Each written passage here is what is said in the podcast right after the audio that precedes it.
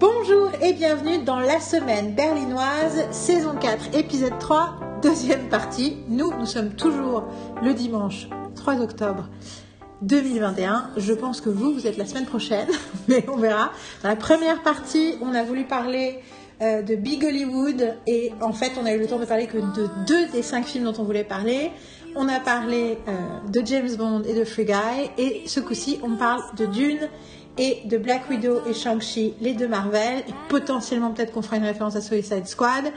Euh, c'est donc la suite et potentiellement fin de notre conversation sur euh, l'état de Big Hollywood et notre amour de Big Hollywood euh, en 2021. C'est, je suis toujours avec Marine. Coucou Et Carole. Bonjour J'espère que vous avez écouté la première partie, parce qu'on disait plein de trucs intéressants, et euh, c'est parti pour la deuxième partie. J'ai dit partie trop, trop de fois. C'est parti. C'est parti.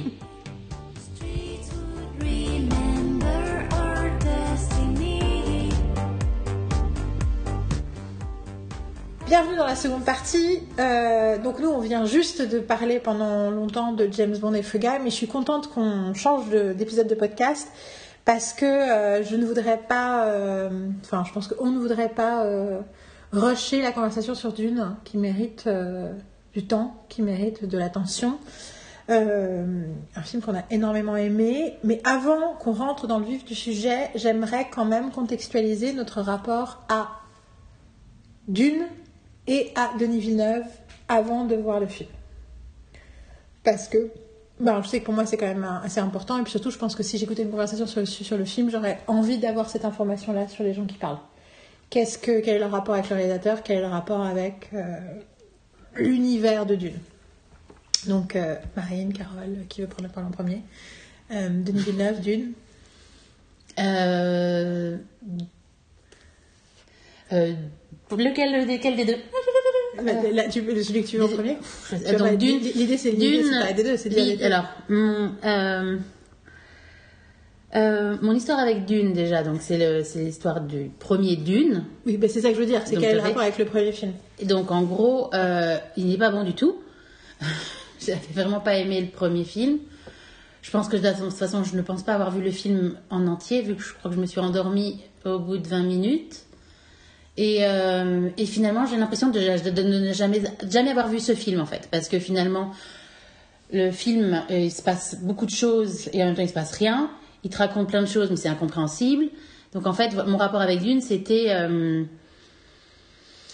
j'avais même essayé de lire les bouquins à un moment donné, et finalement, euh, j'avais, j'avais c'était en français en plus. Donc, euh, non, enfin, c'était pas possible. Dune, Dune n'a pas, n'a pas du tout, euh, n'a jamais, s'est jamais accroché à moi en fait. Donc en fait, euh, et quand j'ai appris qu'ils avaient, qu'ils allaient faire un, autre film, fais ah, ok, bon. Et après, j'ai appris quand j'ai appris que c'était Denis Villeneuve qui le faisait, j'ai fait genre ah c'est plus intéressant, effectivement.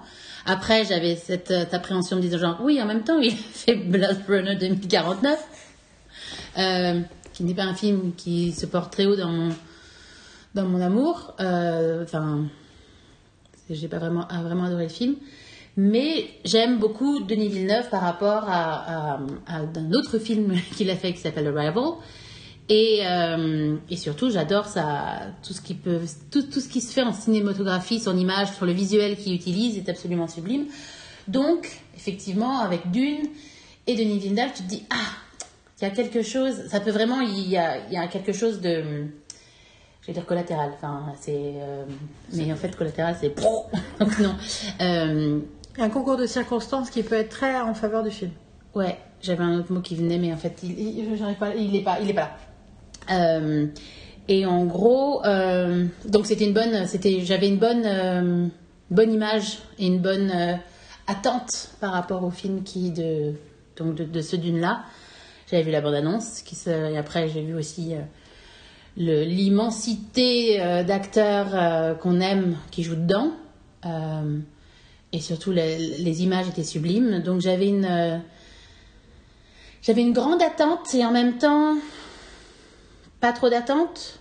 Mais c'est, c'est, c'est, c'est, c'est, c'est- tu sais pas trop où tu vas en fait. Tu as une grande attente parce que tu te dis, j'aimerais tellement que ce film soit bien. Parce que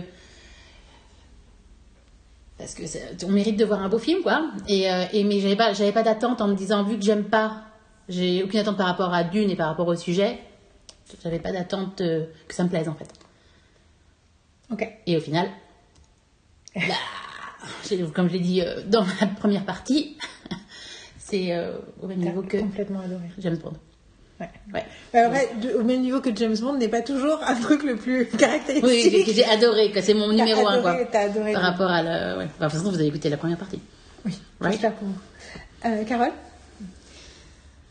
Alors moi j'ai un souvenir très très nébuleux euh, du film, euh, du film de Lynch. Euh, mais dans ma tête c'était un film raté, puis j'ai toujours l'impression que c'était ce discours, enfin même que, enfin, que c'est ce label qui a été apposé sur ce, ce film. J'ai essayé de le revoir pour savoir si c'était bien ça, mais voilà. Donc j'avais j'avais en tête cette envie. Mais voilà, que ça ce veut film- dire, mais, mais voilà, ça veut dire, t'as Voilà, pas, ce t'as film existe. 5 minutes ou t'as jamais eu le courage d'essayer? De le revoir? Non, Ouais. non, non, j'ai jamais essayé de le revoir. J'ai jamais essayé de le revoir.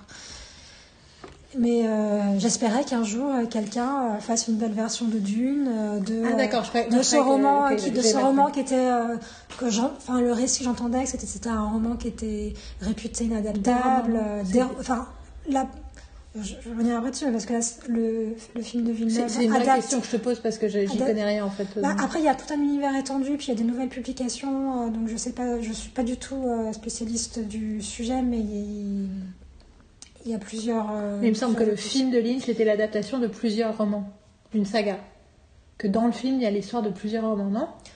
Je sais pas, ça, je pourrais pas, je pourrais ouais. pas répondre, là, je pourrais pas répondre là-dessus. C'est ce que j'avais l'impression et que justement, il a, Villeneuve fait pas chose. Villeneuve fait le choix d'adapter euh, la première moitié du roman.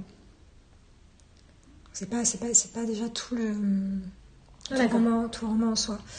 Et, euh, et moi, la particularité, c'est que j'ai autour de moi des gens qui adorent Dune, qui vénèrent Dune dans ma famille, en particulier euh, mon père et mon oncle, son frère, qui sont des fans inconditionnels de Dune et qui sont aussi Au des, du bouquin, du, du bouquin, qui ont, qui ont lu à l'adolescence. Et mon père m'en parlait la semaine dernière. Il me disait que ça a été vraiment un choc de lire Dune quand il était, quand il était ado, quand il avait 15-16 ans, qu'il avait relu Dune pour se préparer au film. Donc il y avait quelque chose vraiment de l'ordre du pèlerinage, de d'attente hyper longue, quoi.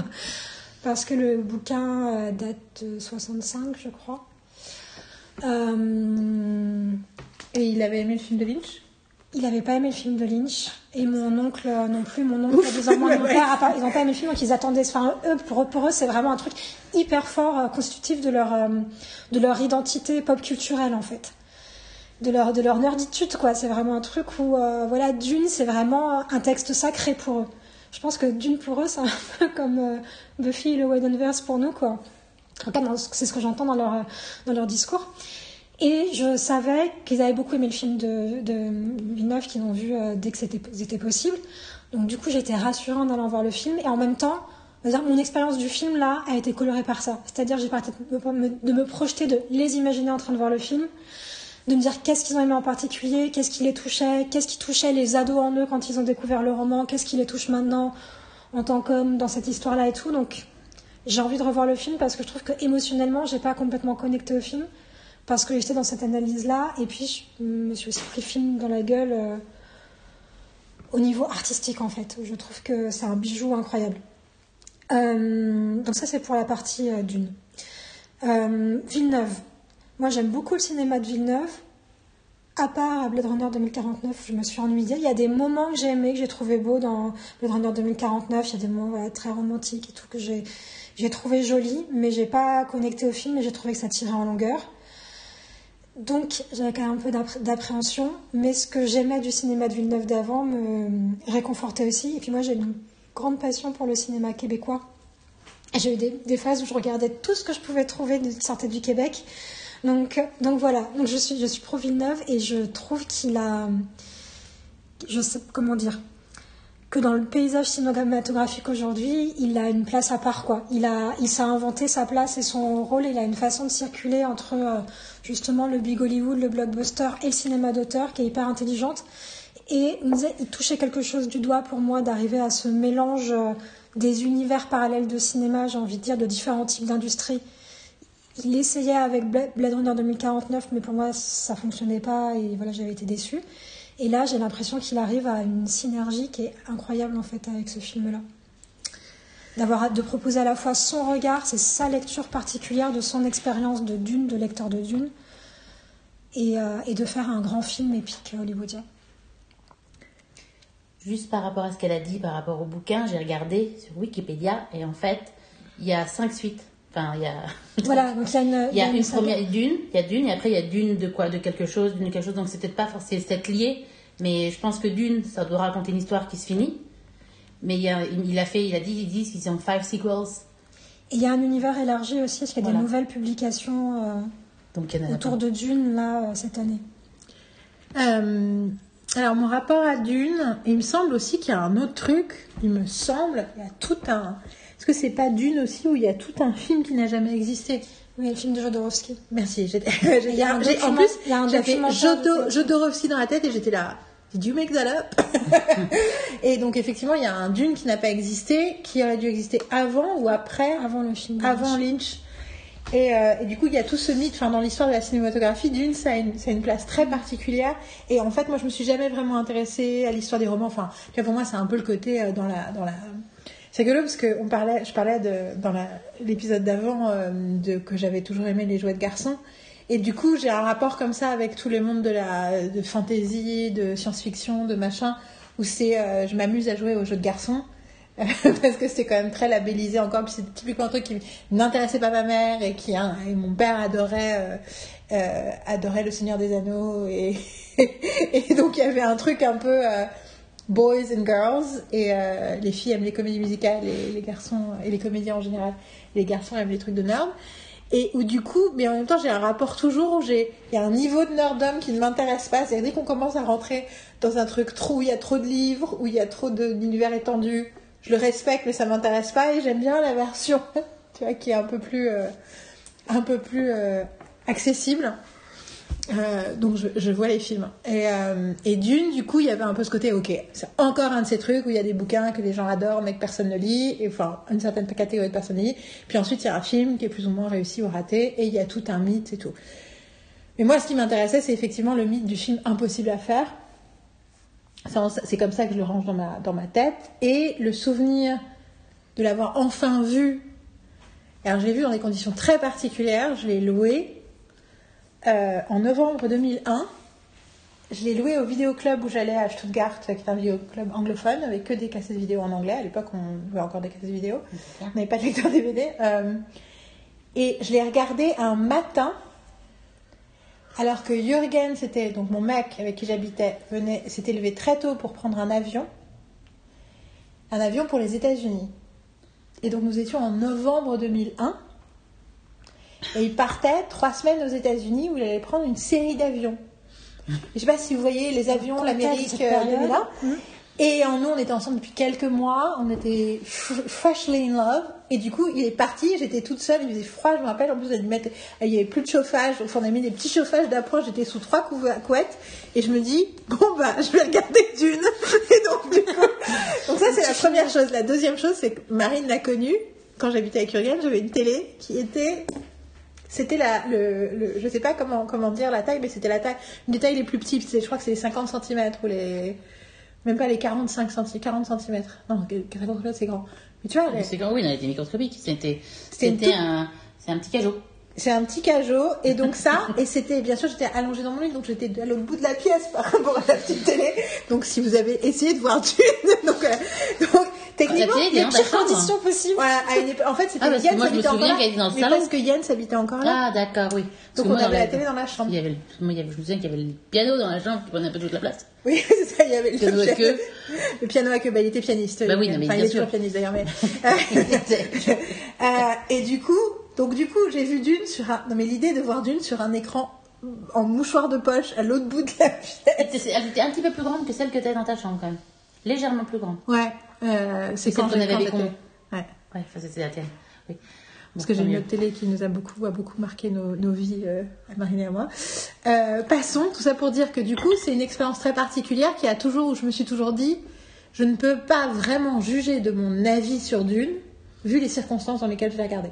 Et en gros, je me suis fait chier, je comprenais pas trop. Et ce- en fait, ce dont je me souviens déjà à l'époque, et à l'époque, j'avais pas le même langage dramaturgique pour pouvoir vraiment définir, même si je passais mon temps à regarder des films et des séries et à euh, me passionner pourquoi ça marchait, pourquoi ça marchait pas. Et je me rappelle, j'avais plusieurs conversations avec Jürgen où je. des fois, il comprenait pas pourquoi je m'obstinais à vouloir parler pendant des heures d'un point. C'était un grand, grand fan de cinéma, Jürgen, et on a, on a passé des années à regarder des films. Et d'ailleurs, c'est lui qui m'a montré Terminator et compagnie. Et, euh, et c'était passionnant, mais des fois, je sentais que j'atteignais sa limite de discussion, surtout quand un film était raté. Mhm. Et moi, j'avais tout le temps envie d'en parler. Et je me rappelle que mon argument, c'était, à l'époque, ben, en fait, j'ai envie de savoir comment ça marche pas. Si jamais un jour je me retrouve à faire des films, déjà, il y avait l'idée de, de, de, de- de formation de scénariste, en fait. Mais je manquais de vocabulaire dramaturgique. Et du coup, je ne savais pas exactement comment le définir, mais je me rappelle qu'il y avait un moment où tu. il que c'était interminable tout le long qu'il arrive sur la planète. Et je me rappelle plus rien, je me rappelais juste qu'à un moment il passait du côté des rebelles. Et que ce passage du côté des rebelles, mais j'avais limite un truc genre un an plus tard, j'étais là, tout le truc intéressant avait été complètement gommé. Et c'était au milieu du film. Euh, du coup, c'est à se demander si là ça va être justement entre les deux films, ce passage, euh, cette espèce de d'ellipse. Mais en tout cas, je me rappelle avoir pensé, je me dis, mais non, cette histoire devrait me passionner et elle ne m'intéresse pas. Je n'arrive pas à être intéressée par ce qui leur arrive et par ce qui se passe. Et surtout, je me rappelle aussi d'un gros ridicule de genre, on n'a pas les moyens, donc on fait tout le temps des grands speeches pour expliquer les enjeux sans vraiment qu'on voit des choses, donc on vive des choses pour de vrai. Et donc ça, c'était le souvenir que j'avais Dune. Mais c'est intéressant parce que du coup, le souvenir que j'avais Dune, c'était la faiblesse dramaturgique. Je trouve ça, je trouve que c'est important par rapport à mes attentes par rapport pour ce film-là. Et l'autre truc que j'avais, c'était euh, dans, je crois, le bouquin Le Movie Guide de Leonard Matlin que j'aime beaucoup, il y a écrit où la seule où c'est des critiques de quelques lignes sur tout un tas de films. Et sur ce film-là, il y a écrit euh, les 40 premières secondes sont tellement incompréhensibles qu'on a déjà, on est déjà décroché du film et que rien de l'épouvantable truc qu'on peut voir. euh, Puis il y a un truc aussi, je, je ferai une photo, une photo, euh, je la mettrai dans le podcast. Euh, il y a un, il dit un truc très très drôle sur le casting aussi dont j'ai oublié, mais enfin bon voilà, c'est, mais je m'étais, dit, ok, donc c'est pas que moi, ce film est, un, est, un- est imbitable pour être, pour dire ça simplement. donc voilà, tout va bien. Euh, donc ça c'est la première chose. La deuxième chose c'est Denis Villeneuve, donc on est d'accord, c'est lui qui a fait Incendie, hein. Oui. Donc voilà, donc euh, je me suis, comme beaucoup d'autres personnes, pris incendie dans la figure. Et en plus, quelqu'un m'avait, je crois que, non, je sais pas si quelqu'un m'avait spoilé, on m'avait dit qu'il y avait un twist. Et malgré tout, euh, voilà, je ne dirais pas c'est quoi le twist parce que si vous n'avez pas vu Incendie, euh, regardez Incendie. Enfin, c'est un twist, c'est en plusieurs temporalités, de toute façon, vous allez comprendre, c'est une espèce d'histoire puzzle. Euh, ça m'a énormément marqué, comme je pense beaucoup de gens. Ensuite, Sicario, on l'a beaucoup aimé, Sicario. Euh, pour plein de raisons, enfin c'était très surprenant, mais surtout visuellement, on- Mhm. même si on l'a vu dans le cinéma horrible euh, de Claude Boussierdam où il y a tout le temps des, des, des bouteilles Des de bière qui roulent, qui roulent. sur le ça. C'est du béton. Tu sais là où tu t'es fait voler ton portable, Ouais, euh, j'ai perdu carrément. sur- je sais pas quoi, un des innombrables téléphones qui ont disparu dans ma vie, mais celui-là, je m'en souviens bien. Et donc voilà, euh, donc Sicario, euh, et bien sûr Arrival, qui est un chef-d'œuvre, qui est un film que j'adore, dont j'adore chaque seconde, que en tant que euh, multilingue, si vous savez, vous ne pouvez pas imaginer comme c'est dur de trouver un film bien écrit qui parle du langage, c'est hallucinant. La brillance et le, et la, le, le- le mélange de texte et de, de performance et d'image, c'est.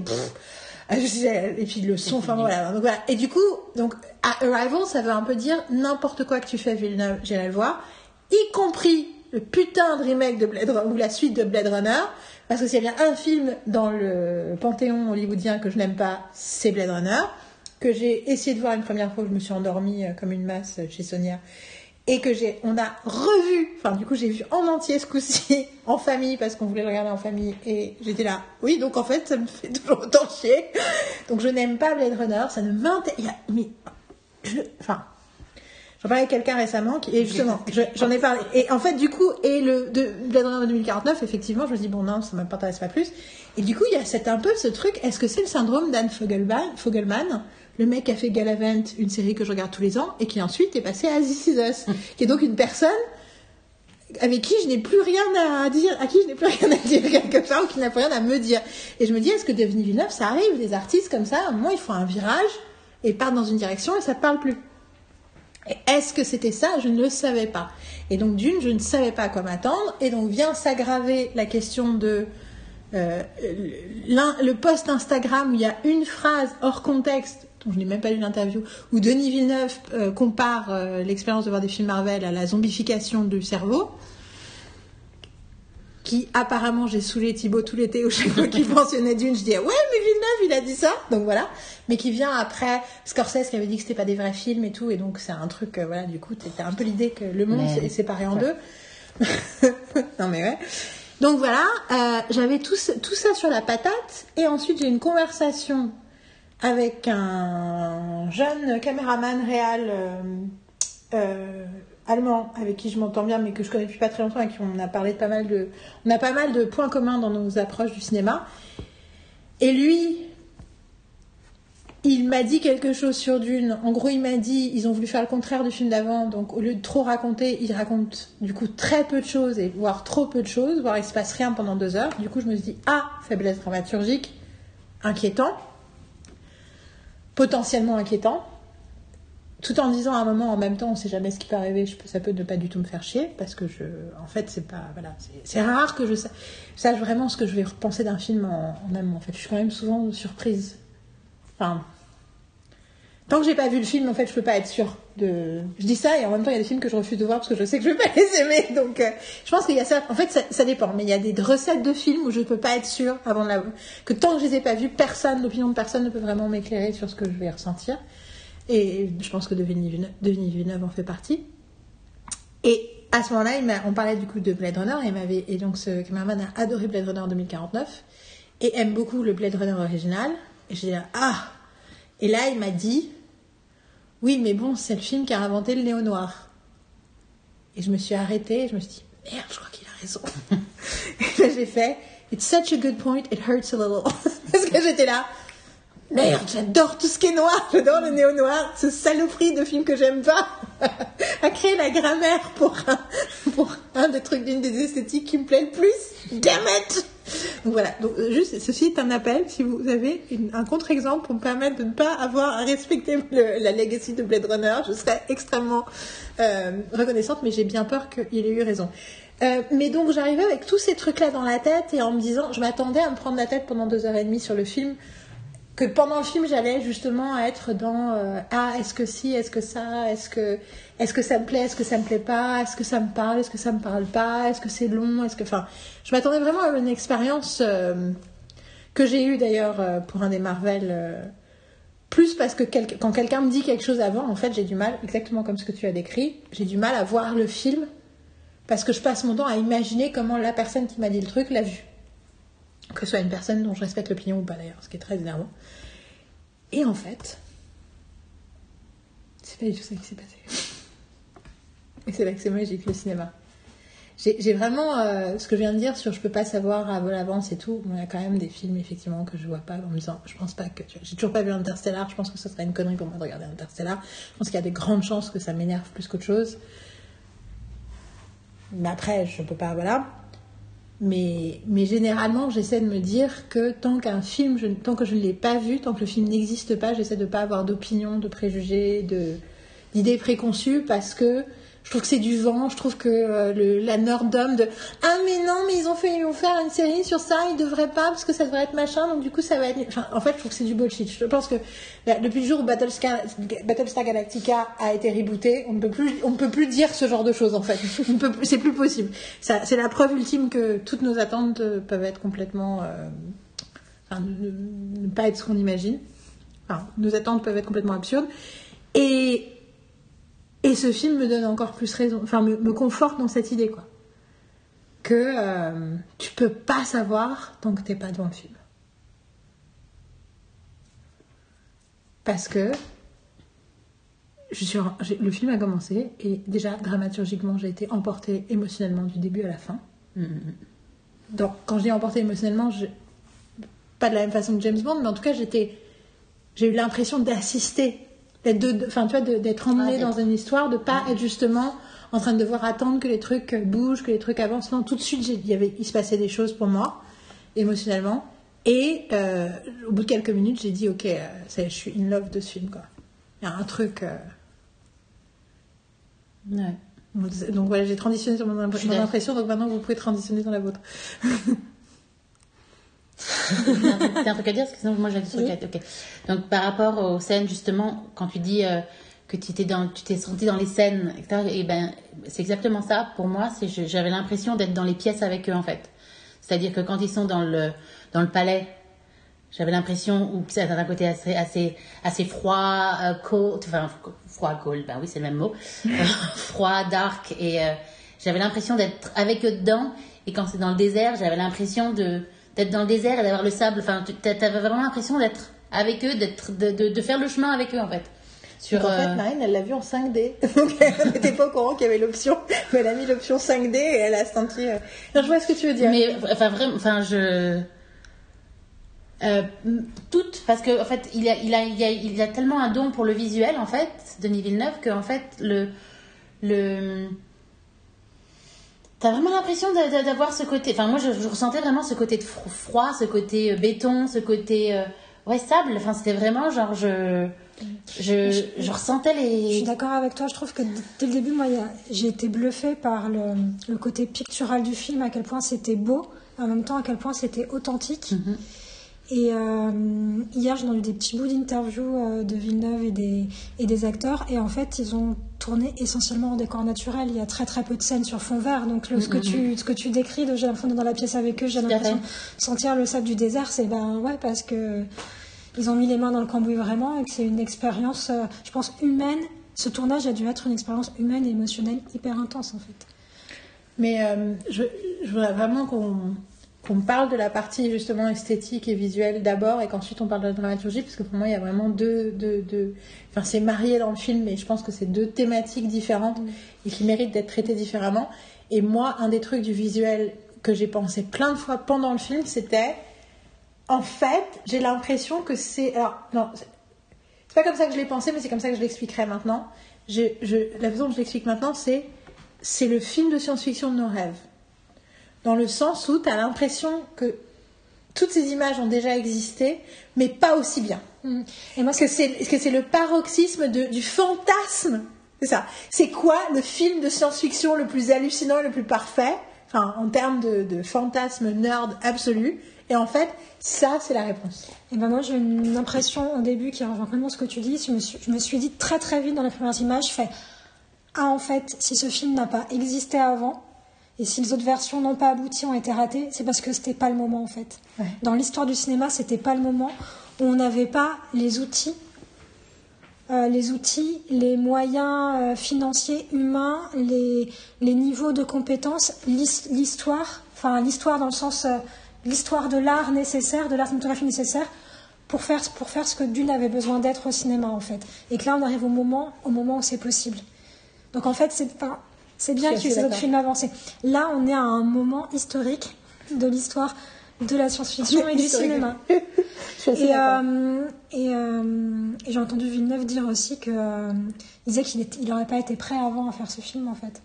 Qu'il avait conscience que oui, il y a, il y a 5 ans, 10 ans, il n'était pas prêt pour, euh, pour pour ce film-là. tâter d'abord avec, euh, avec Blade Runner, avec ça, il a testé de- des trucs, Comme ça, au moins, il pouvait machin, et il était enfin prêt, il a vu toutes les erreurs qu'il a fait, et donc. Mais je trouve ça très beau de le, bien. dire, d'avoir cette, euh, cette honnêteté-là et cette conscience. Et je pense que c'est vrai dans tous les corps de, de métier qui sont là sur le film. Comment, pour reprendre une expression que j'ai utilisée dans les- le chapitre précédent de ce numéro de podcast, il n'avait pas encore les bonnes personnes qui pouvaient jouer tous ensemble la même musique pour faire que ce film existe. Ouais. Dans son ampleur esthétique, technique et dans tous ses aspects. Et euh, c'est rigolo parce qu'en même temps, c'est fou quand tu penses à sa filmographie, à quel point t'as l'impression. Alors, je, je crois qu'Incendie, c'est pas son premier film, hein, c'est son second film, non Il me semble. Il y a d'autres films avant et des films euh, québécois euh, en. Et avant. Incendie, mais si tu réfléchis, tu prends Incendie, tu prends Sicario, tu prends. Enfin, ceux que j'ai vus, les quatre que j'ai vus. Qu'il y en a un autre que j'ai oublié, mais là, je pense à ça. Je pense Incendie, je pense Sicario, je pense Arrival, je pense Blade Runner 2049. Il y a Prisoners à un moment donné quelque Que j'ai pas vu. Merci. Je sais Après Sicario. vu. Ouais, ça j'ai pas vu. Et ouais, je dirais, dirais- parce que je voulais juste faire une aparté sur euh, le fait que Incendie, c'est l'adaptation d'une pièce de théâtre et que euh, Villeneuve écrit l'adaptation scénaristique. Mais ça, tout ça là, on est dans la dramaturgie du coup. Pardon. parce que j'ai vraiment plein. Enfin, je veux vraiment qu'on parle de la dramaturgie parce qu'il y a vraiment plein de choses à dire euh, séparées du reste. Mais je trouve que en termes de qu'est-ce que tu filmes, Directeur, en tant que. mm, ouais, il a, mais Prisoners, je l'ai pas vu, je me rappelle. Enfin, je me rappelle de, que, de- que ce film euh, existait, que je l'ai pas vu, je peux le Non, il est parce qu'au début, c'est Short. Il avait fait un film qui s'appelle Cosmos, en 96. Il a fait un. Un film le 32 août. Le 32 août sur Terre, un truc comme ça. August 32nd on Earth, Oui, quelque chose. 98. Il a fait Maelstrom. Ouais, j'ai pas J'ai entendu parler de ce- celui-là en plus. Euh, après, non, c'est une série, un short, un cri au bonheur, qui doit être, qui est un film bien québécois. Euh, Enfin, ça a l'air. Next, la short Polytechnique en 2009. Incendie en 2010. Après, c'est un short, un short. Après, il a fait Prisoners en 2013. Il a fait Ennemi aussi en 2013. C'est ça, ça, c'est les deux films avec. Il n'y a pas Jake Gyllenhaal dans Ouais. les deux films? Oui, tout à fait. C'est Après que j'ai 2015, Sicario, Arrival en Ouais, 2016, Blade Runner et, euh, et Dune. Mais, Mais c'est 4 ans après. euh, mais en termes de Blade Runner, quoi. incendie, on est sur un truc de, de haute intensité émotionnelle, euh, filmer des, des- du drama émotionnel. Enfin, comment filmer des gens en, en des moments forts émotionnels. Euh, Sicario, t'as l'idée du point de vue qui est très très fort? Tu vois que t'es dans le point de vue de cette nana et t'as des informations que t'as et que t'as pas. Il y a vraiment un truc sur euh, comment il te, il te montre. c'est un peu le cas dans l'incendie aussi, mais là, j'ai l'impression tu vois qu'il a, qu'il a enfin tu vois qu'il a, qu'il a atteint un paroxysme de performance en termes de comment t'es dans le point de vue de quelqu'un et dans l'expérience intense euh, de quelqu'un émotionnel. C'est plus tu regardes les gens à vivre un truc émotionnel, mais aussi encore plus dans carrières, on est dans la tête de quelqu'un. Arrival, il y a déjà toute cette idée sur. euh, je sais pas, j'ai l'impression qu'il filme l'indicible. Dans... Et du coup, c'est rigolo parce que c'est sur le langage et tout, mais il y a vraiment ça. Et en même temps aussi le soin qu'il prend à lier la grande histoire et la petite histoire humaine. Une histoire à hauteur de personne, tu vois, c'est ça, moi, c'est le personnage d'Amy Adams qui m'a. Enfin, Amy Adams et Jeremy Renner dans, dans Arrival, toute leur relation, toute l'histoire, tout ce qui se passe, tout ce qui se coud, la façon dont la temporalité aussi est jouée et tout. Et tu sens que Arrivals, pour moi, c'est vraiment la. C'est vraiment la. Comment dire, la. Ah, comment je dis le- L'entraînement pour, euh, pour Dune, en fait. mhm, tout à fait. C'est Arrival, t'as l'impression qu'il y a plein de choses qu'il a tenté, dans, enfin qu'il a essayé, qu'il a, qu'il a découvert dans Arrival, qu'il utilise pour Dune. Et Blade Runner 2049, dans ma tête, c'est uniquement pour la lumière. Bah, Il y a déjà la lumière dans Arrival, il y a déjà une, une cinématographie incroyable, mais que la, le rapport à la lumière intense dans la- Blade Runner, pour moi, c'est c'est- c'est la, Est-ce que c'est c'est la... la, même- D'où ça me fait penser Est-ce que c'est la même personne qui fait la cinématographie. la cinématographie sur ces je vais, différents films je vais juste dire un truc par rapport à ce qu'elle disait par rapport au. Avec qui il a travaillé en... le, ce que tu dis, c'est ce que je voulais dire par rapport au. où je trouvais que la première partie de Dune était euh, très euh, rival, parce que c'est humide et c'est dark, tu vois. T'as as vraiment ce côté euh, béton euh, Et le- le- et la pluie. Et La, la pluie, lumière- la lumière est basse, en fait. Et voilà. Non, mais c'est vraiment le, le, le côté humide, en fait. Et le côté sec de Blade Runner, c'est le désert. Ça, il avait besoin de faire les deux En fait, pour pouvoir faire. et c'est vraiment, ça fait deux mondes complètement différents. Et comment ils maîtrisent le côté humide et le côté sec. Tout à fait. C'est très Et c'est vraiment euh, euh, la lumière et, et, et, et, et le côté dark, justement. Et il y a un côté super lumineux par rapport au fait que ce soit. Il n'y a pratiquement pas de lumière, tu vois. Non, parce qu'en plus, quand ils se promènent sur les- la côte, tu vois vraiment que c'est des. qui sont dans le nord, quoi. Donc c'est vraiment, c'est, c'est- à mon avis, si tu me disais, c'est là où ils ont dû filmer pour, sur, sur les îles euh, du Danemark. Mhm. Parce que ça fait très beau, ça fait très Great Britain, quoi. Ça fait très. Angleterre, euh, euh, un côté même un peu Scandinavie parce que c'est, des grandes côtes et le, et le, et le désert, c'est, euh, t'as, t'as une lumière très intense et en même temps très euh, posée, tu vois, où tu arrives à voir tout ce qui se passe, à voir tous les détails et, et c'est hallucinant. Voilà. Donc juste le chef-op de Dune s'appelle Greg Fraser.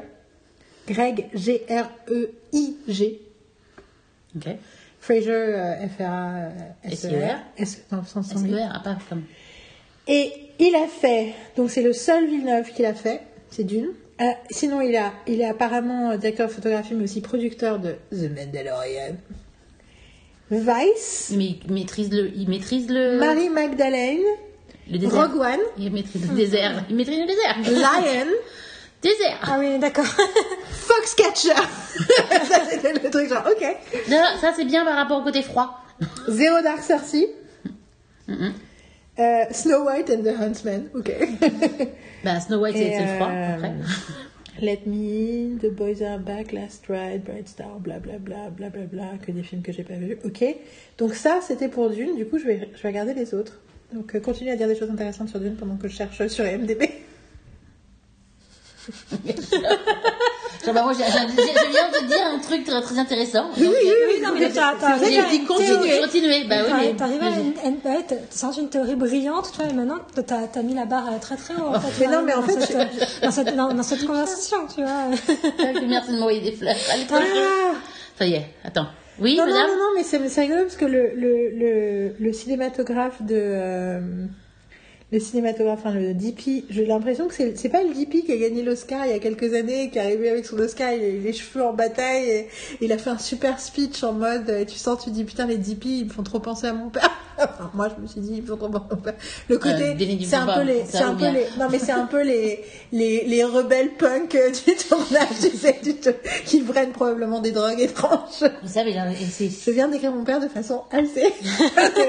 et alors lui, Comment- alors, est-ce que tu peux citer le nom de. il s'appelle Roger Dickens. Je sais pas si c'est lui, mais il faudrait regarder s'il a gagné un Oscar. Et il a fait 1917, donc 1917, Blade Runner, Hail Caesar, Sicario.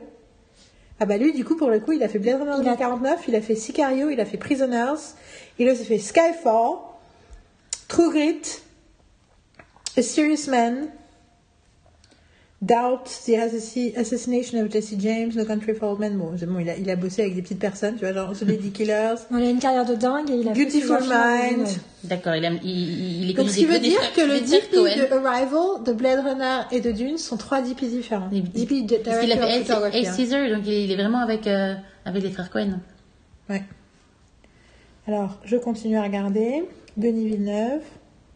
Ah oui, je voulais dire un truc aussi dans mon caractère sympathie de Denis Villeneuve. Je, j'invite tous les gens qui s'intéressent à la réalisation de Big Hollywood d'écouter un super podcast qui s'appelle The Director's Cut, qui est le podcast officiel de la Directors Guild of America, qui existe depuis quelques années, et où en gros, c'est des conversations. En gros, ils invitent des réalisateurs à montrer leur film à la guilde au moment de la sortie. Et ils demandent au réalisateur d'inviter un autre réalisateur de la guilde à, l'interviewer. Ah oui, et lui, il est avec qui? C'est lui qui fait il Knives Out. C'est lui qui interviewe Ryan Johnson dans Out. Et alors déjà, tu sens la, le- le- la totale sympathie euh, entre les deux, mais surtout Denis Villeneuve a un accent à couper au couteau quand il parle anglais. Et du coup, c'est euh, I don't know uh, how to say euh, machin. Et là, tu fais ah ouais. Ah, c'est québécoais, c'est pas canadien, c'est pas québécois. C'est pas si comme ça pour les Québécois. Mais du coup, ça m'avait fait tellement rire. J'étais là, ok. I don't know how you say in, in French, you say. tu fais un truc, tu fais, ok. Alors, Arrival, cinématographeur, A Black Man, which almost never happens, Bradford Young, qui a fait. Oh donc, donc il est différent. il est aussi DP de Almost Violent, Almost Violent Here. Mhm. Euh, bon, aussi solo Star Wars Story, bon, whatever. Et Selma, DP de Selma, DP d'Ava Duvernay sur Selma, c'est cool ça. Et euh, bah, par contre, t'as l'impression qu'il fait des petits films. hein. Ah, il a aussi été DP de When They See Us, la mini-série d'Ava Duvernay. Euh, Corazon, je sais plus qui c'est. C'est des petits films indés. DJ Khaled, featuring Juicy, non merci. Euh, moi, Ne sois pas, cas, sois c'est pas snob, s'il te plaît. euh, J'aime pas DJ Caleb depuis qu'il a dit que euh, c'était euh, que c'était. euh, C'est bien, oui. Depuis qu'il a dit que que C'est bien de le préciser. à, à sa femme, euh, c'était c'était il, ferait jamais ça parce que c'était pas en gros il n'était pas un homme faible. Depuis j'ai un peu envie de dire Oui, DJ Khaled hors, hors C'est catégorie. bien de le préciser. Parce Oui, c'est que parce qu'au début, ça fait juste snob. C'est genre, ah non, oh. Oui, c'est vrai. genre, ça fait un peu genre. Bon, en tout cas, je suis Voilà. contente qu'on ait cette conversation et qu'on s'arrête sur les directeurs de la photographie, puisque je pense qu'on parle, on parle pas assez d'eux en général et qu'on devrait connaître leur nom et, et c'est des gens qui ont tellement des Et choses passionnantes à dire sur un film et dont Que voilà, dans un pas film que ce comme soit ça, trois, trois, trois DP différents. en fait. Parce qu'il y a malgré tout une, on a la sensation d'une d'une cohérence ou de correspondance et tout, mais donc là il y a une, presque une écurie de directeurs de la photographie assez incroyable dans la filmographie de, de Villeneuve. Quoi. Puis des gens qui ont aussi fait plein d'autres euh, quand même gros films et beaux films euh, avec des identités Et super surtout, fortes. ça veut dire que c'est son identité à lui aussi, du coup. Et que ça veut dire qu'il y a un vrai dialogue euh, de qualité avec ses directeurs de la photo, ouais. Ouais, ouais, et Il qu'il défend a ses une vraie idées vision, et et qu'il a une vraie vision, Ouais. euh, un style à lui, parce que c'est ce qu'on retrouve dans les trois films. Et, et euh, ouais, c'est un. Parce que c'est vrai qu'on est habitué, enfin, moi dans ma tête, je suis habituée à l'idée de bosser tout le temps avec le même DTP. Euh, je pense à hum, Black Panther, Ryan Coogler, Mm. Qui bosse avec. Ah, bah non, d'ailleurs, qui a changé de cinématographe. Du coup, c'était pas. Du coup, c'est pas lui que je pensais. Euh, mais je pense. euh, mais en même temps, je pense à Pitié qui, qui pour euh, Phantom Thread n'a pas utilisé de directeur de photo. Mhm. Euh, ce qui était intéressant pour un film qui a une, quelque chose de de- d'esthétique si particulier.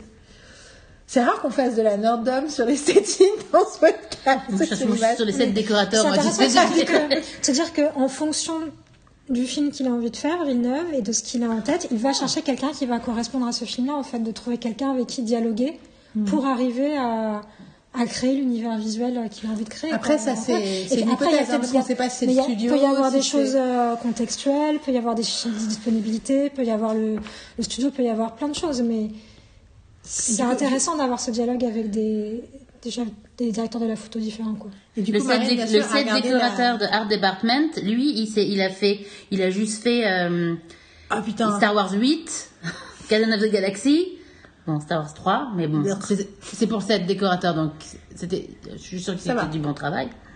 Et bon, il a fait euh, Âge de cristal, le nouveau là, donc c'est quand même au niveau de la décoration. Moi, je l'ai pas vu, mais bon, Non. Ça m'intéresse pas, non. Très moche. j'ai pas dit que c'était moche. Moi, j'ai dit que c'est très moche. Moi, j'ai vu, c'est moche. Ah, la, la série? Oui. Ok. Non, mais c'est le, c'est le monde, surtout Oui. que je pense, qui le fait. Le, en fait. le- le- le monde est moins moche que le reste. Non, voilà, enfin, après, il a Avengers Age of Ultron. tu vois, genre, ok. Bon, Game of Thrones aussi, mais bon. Bah après, en termes de Euh, visuel, pour euh, décorateur, c'est génial, super. quoi. Tu vois Par contre, ils ont mis le Starbucks. Voilà, Starbucks. il y a Et puis un autre aspect euh, splendide de- du film, c'est aussi tout le sound design. Pour Dune, je croyais que dire, moi j'allais dire, oui, les costumes, euh, pardon. Si. Bon, en delà Costume, j'ai vu aussi, oui. pour faire le parallèle avec enfin, l'autre pendant de tout ce qui est visuel, donc la cinématographie, le décor, les costumes, c'est qu'au niveau du sound design et au-delà de la, Moi la j'ai musique, regardé, il y avait bande 46 originale, personnes dans le. Ah, c'est ça. 24, C'est une 24, image- Yael. Non, Mais non, je c'est peut-être rends c'est peut-être pour Arrival qu'on avait les, 46. cou- les couches de son différents, enfin, il y a des, Ça, et c'est ça il y qui a un m'a le truc, il y plus a, fait penser il y a- il y a Arrival. la musique, mais en fait, il y a un travail sur le son, sur les sons seuls et sur les ambiances, où ce sont des mélodies, en fait. Il y a plein de mélodies et de nappes de mélodies différentes sur les sons euh, Et c'est participent que à, la beauté du film. dans la série des trucs qu'on nous a dit avant, qui nous ont pris la tête pendant le film, euh, Marine a plus pensé à un truc qu'avait dit Thibaut. euh, qui était qu'il avait rien compris, euh, que des fois on co- que c'était c'était mieux de le voir avec des sous-titres parce que le son parfois on comprenait pas trop ce qu'il disait à cause de la musique et du coup euh, Marine s'attendait à un son pourri. Ouais, ouais, je me dis, moi j'avais compris que la musique allait prendre le dessus sur les voix et que finalement j'allais pas, on n'allait pas comprendre ce qu'ils disent parce que la, la musique est trop forte en fait. Et finalement, et, j'ai pas du tout trouvé que c'était le cas quoi. Et en même temps, moi, j'ai du coup remarqué particulièrement les passages où, on comprenait, où je comprenais pas ce qu'il disait. Qui pour moi, c'était deux passages en particulier qui sont le moment où euh, il est en train de se faire tester par euh, la, la Mother Superior et euh, sa mère est de l'autre côté de la porte. Et en gros, est en train de psalmodier quelque chose, une prière, un, un sort, c'est pas très sûr, mais en tout cas, clairement. euh, est en train de, enfin, dans un moment d'intense panique où elle se parle à elle-même, et le moment où lui il se réveille de la vision quand ils sont dans, dans le désert avec sa mère euh, dans leur tente, Mhm. et que là aussi il dit, des- il dit des choses, j'ai pas compris tout ce qu'il disait, et pour moi il y avait une force narrative au fait qu'on prenait, comprenait pas tout ce qu'il Tout à racontait. fait, je suis d'accord. Et, euh, et du coup, euh, non, effectivement, j'ai très bien vécu euh, le son et la musique. Et voilà. Et donc, pour le- donc là, on- voilà, on- ça c'est pour la forme. Autre chose qu'on veut dire sur la forme avant de parler du, du fond de l'histoire Et juste pour, par, rapport, par rapport à ce que tu dis par rapport au son, c'est souvent aussi pour des films comme ça qui, où il y a tellement de choses qui au niveau du son, il se passe tellement de choses que c'est nécessaire de le voir plusieurs fois. Ouais. Tu vois, pour pouvoir comprendre tout ce qui se passe. Parce qu'il se passe tellement de choses, c'est fou. Mais c'est ça l'idée qu'il se passe rien, il se passe plein de trucs. Ah non, c'est. Mais- euh, ben justement, c'est. Je veux dire, tu peux avoir une scène, on va dire, il, marche dans le mais il se passe plein de choses. La façon dont il marche, ils vont t'expliquer qu'il faut marcher d'une certaine façon. Tu vois, je veux dire, il y a tout un truc. Il y a, il y a- il y a- c'est- Oui, rien n'est gratuit en fait. Non, non, il y a toujours un. On se fait ouais, c'est ça, en fait. C'est ça, il n'y a pas un instant. Si tu marches, tu on, cours, on se fait pas chier parce, c'est- parce, que, parce que rien de ce que je vais me montrer n'est quelque chose que je. Enfin voilà, j'ai- j'ai be- j'ai besoin de tout voir en fait. J'ai envie de tout voir, j'ai envie de savoir, j'ai envie de les voir marcher dans le désert, j'ai envie de les voir marcher, puis encore marcher, puis encore marcher. C'est comme si toute action a, une ré- a- a- un- a aussi un lien avec tout le reste Ouais. du film, en fait, tu vois. Il y a une raison pour chaque petite, petite chose. Comme dans, comme dans James Bond, tout petit truc, et tu vas le comprendre plus tard. Il y a plein de trucs, tout, tout. C'est- c'est- J'ai j'ai failli par- faire cette. euh, je l'ai déjà, déjà dire dans un des podcasts, mais ça vaut le coup de le répéter. Ce, ce truc euh, que je lis depuis des années, que j'ai, qui m'est venu, l'inspiration divine m'est venue quand on est allé voir euh, The Last Jedi, euh, revoir The Last Jedi avec Marie et un mec avec qui elle sortait à l'époque. C'était Christian. Je sais plus, pardon, un mec. Un mec qui était pas. euh, et du coup, je- où j'ai posé la question How Star Wars literate are Oui, you? Donc, jusqu'à quel point est-ce que tu es. Tu vois? Et il était là, euh, pas trop. Genre, j'ai pas vu celui d'avant, je sais pas trop, machin, je fais. Et du coup, je, et je me suis dit Ok, comment je vais le préparer correctement à cette expérience?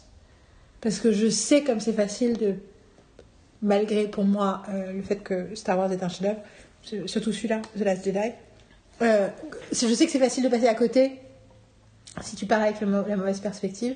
Du coup, qu'est-ce que je peux dire sans lui prendre la tête en une phrase qui va l'accompagner pendant le film?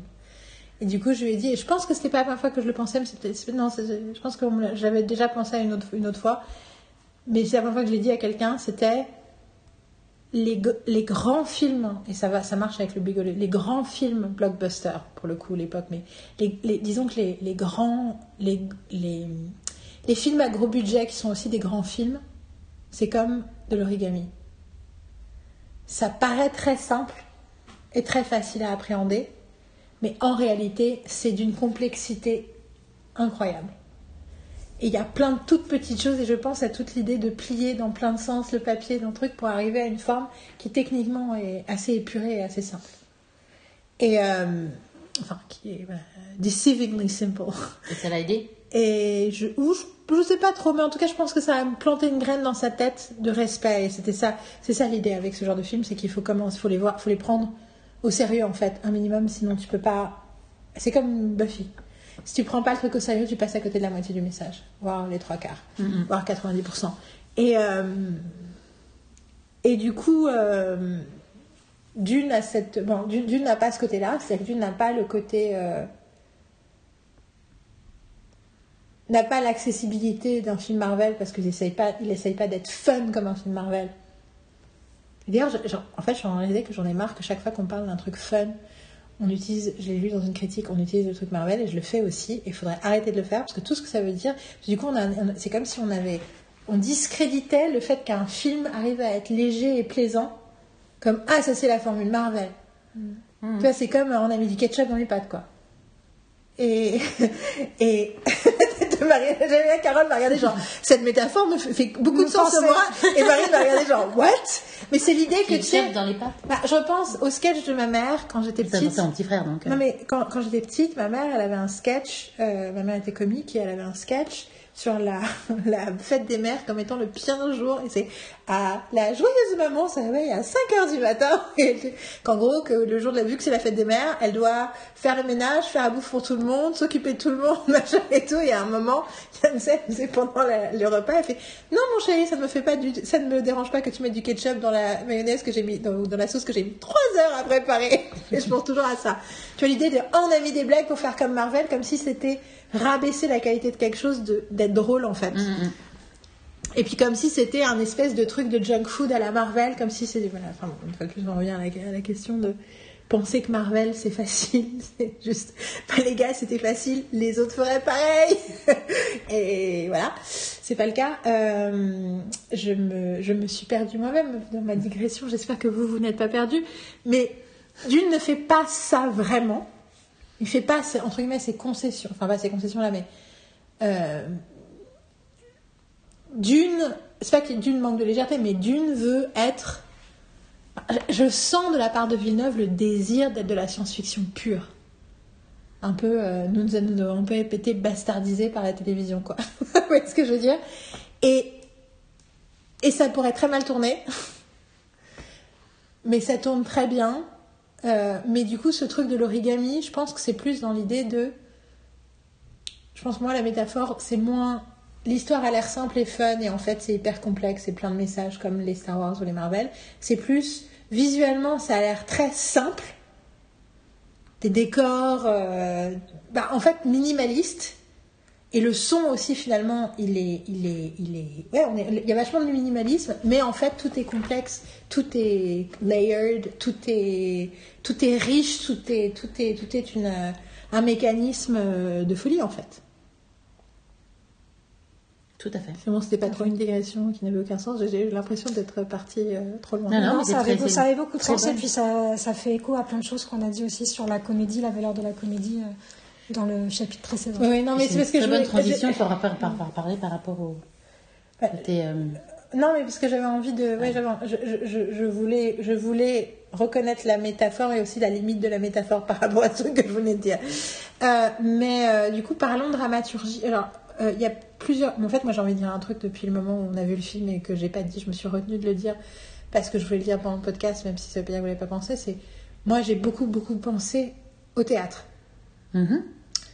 et à la scène en général et voire à l'opéra. Euh, J'avais cette image, cette idée de le caméraman en question qui s'appelle David, euh, à ne pas confondre avec mon twin, euh, qui me disait qu'il s'était pas passé, qu'il se passait pas grand chose, que pendant deux heures il se passait rien. Et en fait, il se passe pour moi plein de choses. Alors ma première pensée c'était ah ce que je raconte dans mes vidéos sur Geek Avant-Garde sur le fait que euh, et que je raconte à mes stagiaires quand je donne des cours et tout qu'une histoire n'est pas rythmée par les péripéties mais par le parcours émotionnel du personnage. C'est complètement prouvé par ce film parce que il n'a pas besoin de se passer physiquement des choses. Il met 33 minutes à arriver sur l'autre planète, mais émotionnellement, dès le début, il y a un incident déclencheur fort. Il rêve de cette jeune fille, il ne sait pas ce que ça veut dire. Enfin, on est, on est- émotionnellement, les, enfin, voilà, l'histoire est lancée, même si elle est lancée que dans l'intériorité des personnages. Et du coup, ça m'a fait penser euh, spécifiquement à Wagner et à Valkyrie, euh, qui est le deuxième euh, des quatre opéras de, Ring, Ring den Nibelungen. Et dans mon souvenir que j'ai vu sur scène euh, à, Théâtre du Châtelet, j'ai vu tout, euh, tout le cycle des quatre opéras parce que c'est un des trucs préférés d'Urgan, donc je les avais tous regardés avec, avec le, texte dans un livre. Mais en plus, c'était un vieux livre, donc c'est écrit en vieil allemand, et en fait, l'alphabet allemand a changé euh, au- autour du moment de la Première Guerre mondiale. Donc il y avait des lettres qui étaient plus écrites venaient des chiffres, tout en regardant la version de Chéreau, toujours sur la même petite télé. Euh, sachant que la version de Chéreau de 1976 ou de 80 est une des considérées comme qui était la version centenaire du centenaire était considérée euh, comme une des meilleures versions de, du Ring. Et je me mais du coup, je l'ai revu au théâtre du Châtelet en vrai, et ça durait du coup 6 heures, parce qu'il y a un entracte d'une heure vingt entre le premier et le deuxième acte, parce que les chanteurs ont besoin de reposer leur voix. Et c'était une mise en scène où il y a pratiquement rien sur scène. Ils étaient tous habillés en noir ou en blanc, et il y avait des scènes déchirantes où t'as juste une nana debout devant un mec et qui chante. il se passe rien. Et, et, j'ai pensé à ça, et j'ai pensé en général aussi euh, à la structure classique de la tragédie, au fait que la tragédie est annoncée.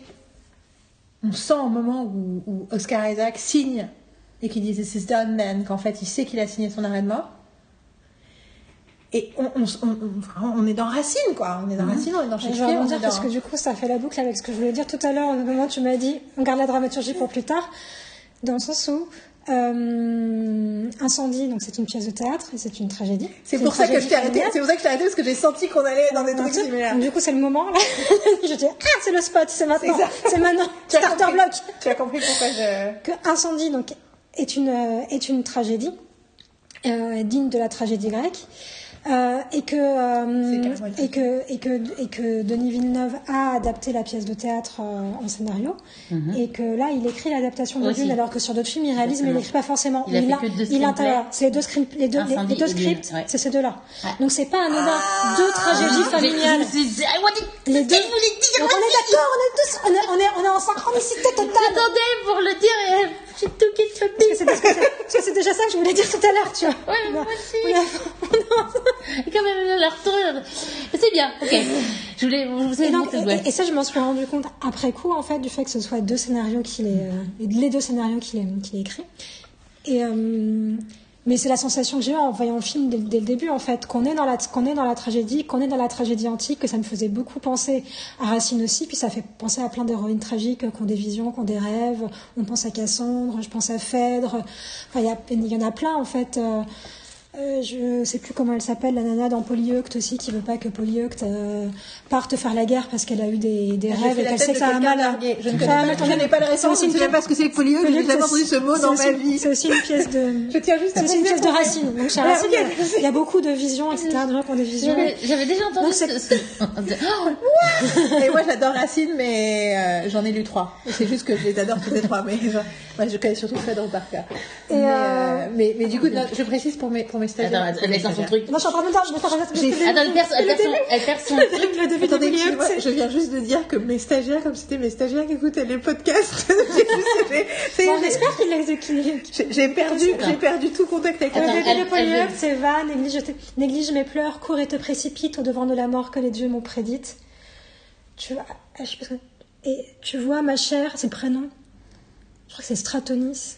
En quel siècle nous sommes Bref, je vais pas réussir à retrouver le nom du personnage féminin qui dit cette réplique, mais voilà. Donc toujours est-il que, tu vois, ma Stratonis, en quel siècle nous sommes et le peu d'effet que nous avons sur l'esprit des hommes, etc. Bref, les hommes n'écoutent rien, les femmes parlent et savent, ont des bonnes intuitions, et, devraient- on devrait su- suivre leur instinct, et que les mecs, ils vont devant de la mort, ils se font zigouiller, et c'est la merde. C'est- je vais pas dire, mais c'est littéralement le résumé de Dune. C'est le résumé de Dune avec la grande phrase de Charlotte Rampling. Merci Marine d'avoir reconnu Charlotte Rampling pour moi, euh, qui dit euh, tellement de potentiel euh, euh, gâché sur un homme, sur, un, sur un mâle. Non, et puis c'est, et puis c'est, Attends, attends, attends, parce que la Carole est Oui, je, elle, elle, truc que je continue, je sur le même, je continue sur le même truc. Donc je, je, je, tu es en train de chercher euh, sur ton iPad, je continue à parler. Vas-y, Ok, continue. donc elle ne m'arrête pas. Genre attends, attends, non, non, pas d'attends.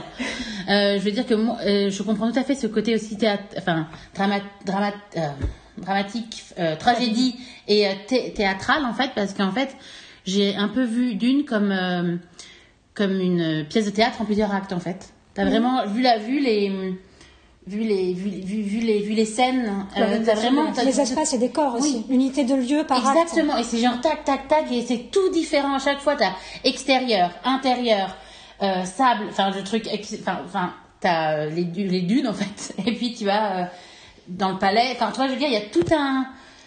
Et c'est vraiment, j'ai limite vu même le truc, enfin il y a plus que cinq actes, hein, mais ce que je veux dire c'est que. Je suis euh, pas sûre. Parce que t'as au début tes Pour moi. Oui, d'accord. il y a plus que cinq actes. Après, ça- tu peux sûrement réduire en cinq actes, mais ce que je veux dire, c'est que quand je l'ai vu, je voyais plus d'actes que ça. En fait, Tu que penses t'as des- parce que tu as les parties, tu vois, dans les actes. Tu vois ce que je veux dire, c'est que euh, Et le ça, nom de. ça serait bien. J'aimerais bien le revoir pour voir exactement quand les actes euh, se, se, se, se font, quoi. Mm, mm. Mais je euh, pensais que le nom, euh, le nom de famille euh, protagoniste, si on le prononce à la française, Atréide, c'est trop proche de Atride, qui est quand même euh, la grande famille de la tragédie grecque, euh, les Atrides, du coup, euh, Clytemnestre, Agamemnon et compagnie. Les, les nerds vont nous dire, non mais bien sûr, Dune, il y a toujours eu un truc avec Oui, les non, mais bien sûr. Mais nous, on n'a pas lu d'une. Hein.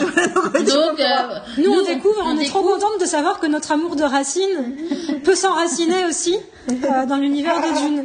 Pardon. Et en plus, pour une fois, on peut se dire que Racine fait partie des influences vu qu'il est francophone. Donc c'est pas juste un truc. euh, il n'y a pas, il y a pas que des, tu vois, une expérience shakespearienne de la tragédie ou. Tu cherches le prénom de la, de la Je demoiselle. suis, en de- je suis sur Racine. Je cherche déjà le nom de la pièce. Polyeucte. Alors attends. L'œuvre, les œuvres, théâtre. Tu vas voir que ça va pas être, ça va pas être Racine, ça va être Corneille et que je me suis emmêlé les pinceaux. c'est Corneille Polyeucte.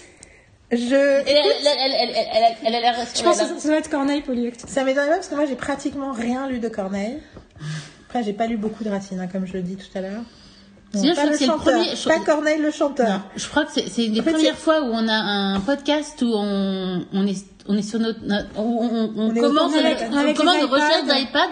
Oui, mais c'est moi je trouve ça je trouve ça bien. Enfin, tu vois, c'est recherche, c'est. Corneille. C'est Corneille.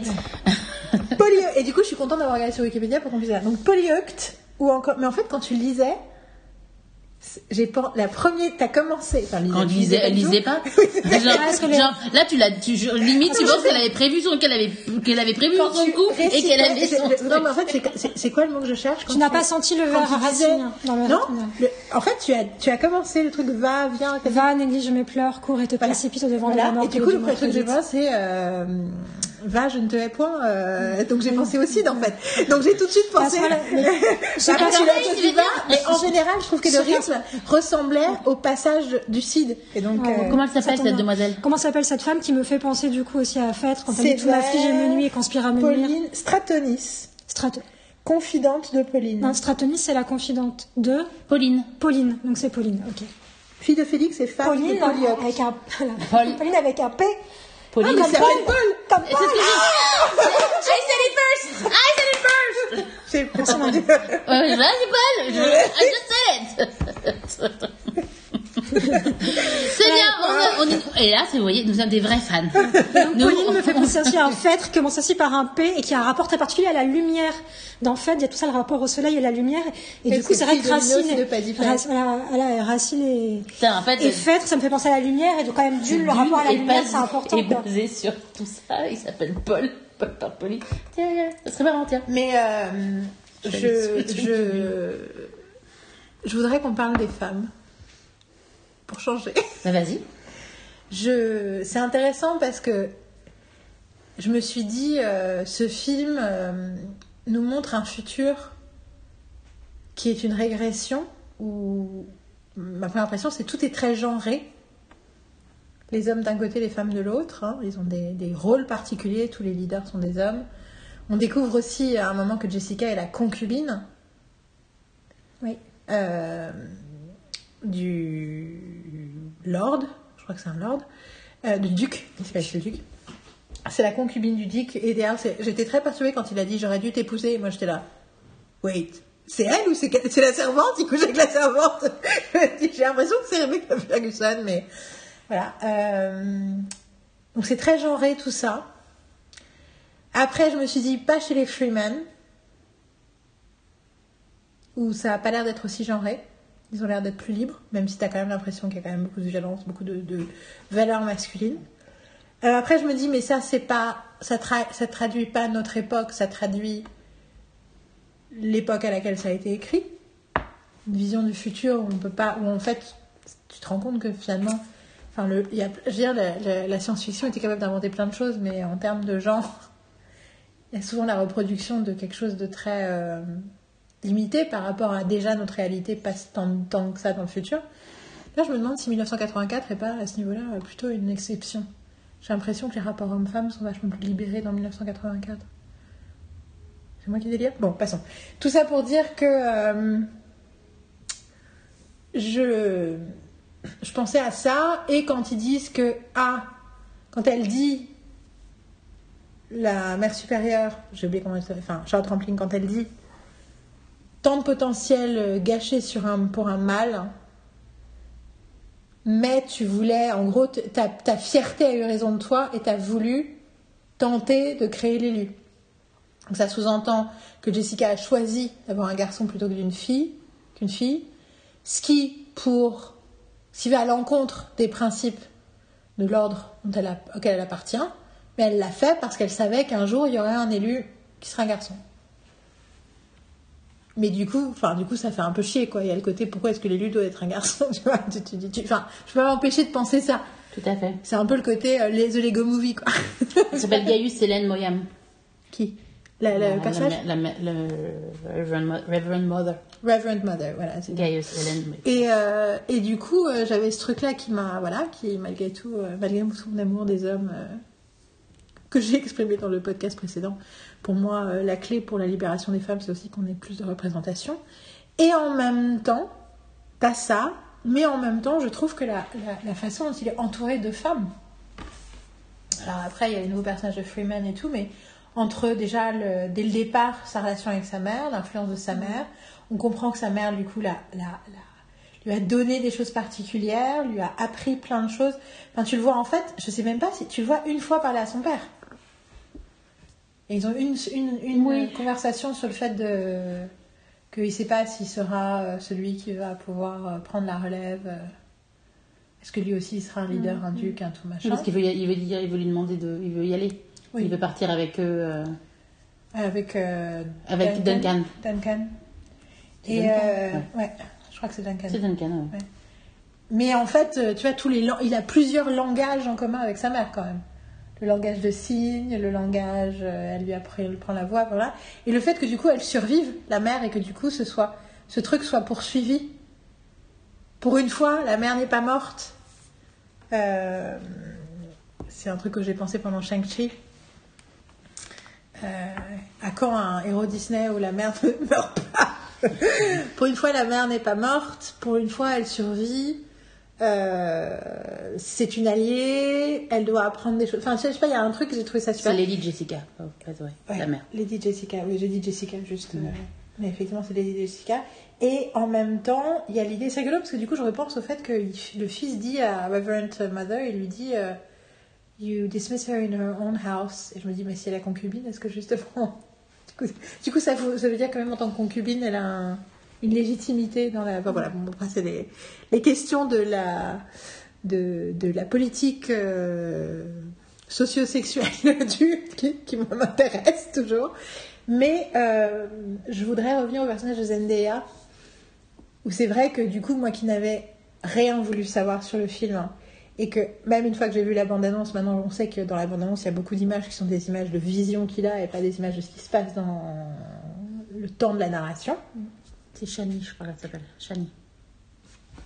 Il la présente à, à la fin. Donc, son prénom. Oui. Oui, d'ailleurs, il connaît son nom. Shani. Quand il lui parle, il lui parle, il, lui dit, euh, il lui- il- parce que quand il lui dit Shani, il est sur le point de lui parler, et là il fait genre, genre Never mind. comment Ça, expliquer En fait, never mind. Never mind. c'est le, le Nevermind est presque. Enfin, t'as presque l'impression que c'est sorti d'un autre film. Le Nevermind, c'est presque trop euh, conversationnel pour le reste, parce qu'effectivement, on est dans une langue shakespearienne et tout, machin et tout. Pas trop shakespearienne, mais quand même un peu. Euh, et le Nevermind, c'est un peu genre. Laisse béton. Soit je meurs et ce sera restera avec moi, soit, soit ça va, voilà.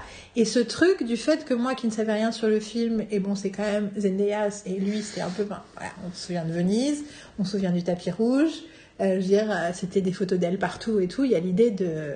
Puis on, on sait la place qu'elle a pu avoir dans les autres films et que justement, elle n'a pas tendance à jouer des rôles. euh, Enfin, malgré tout, malgré le fait qu'elle a. Je me, me demande si elle n'a pas fait du mannequinat d'ailleurs, mais non. En tout cas, même dans sa série Disney, quand elle avait 13 ans, elle jouait une espionne junior.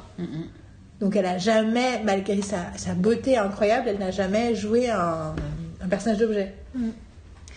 Et donc on s'attend pas à ça, on s'attend pas à ce qu'on on la rencontre pas en fait jusqu'à, euh, en gros c'est quoi le dernier quart d'heure du film Ah ouais. ou- Ouais, même pas.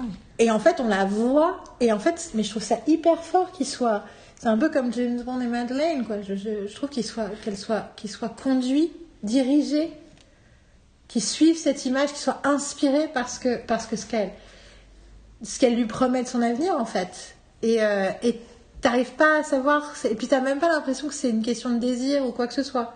C'est plus. Enfin, tu vois, j'ai pas l'impression que c'est un truc sexuel. Enfin, bon, clairement, elle est très belle, tu vois. Ouais, mais- Oui, mais en tout cas, dans ce que me construisent les visions, c'est pas de cet ordre-là que C'est ça. la- la- la- l'attraction vers elle se joue. En fait. C'est juste, c'est juste. c'est plus, euh, C'est ce qu'a souligné Plus, Thibaut. plus, euh, plus métaphysique, en fait, genre, comme quête. avec tout ce que j'ai vu du trailer, euh, enfin, on la voyait pas beaucoup. Hein. Dire, euh, ouais, besoin de voir plus de Zendaya. hein. Genre, ok, Thibaut.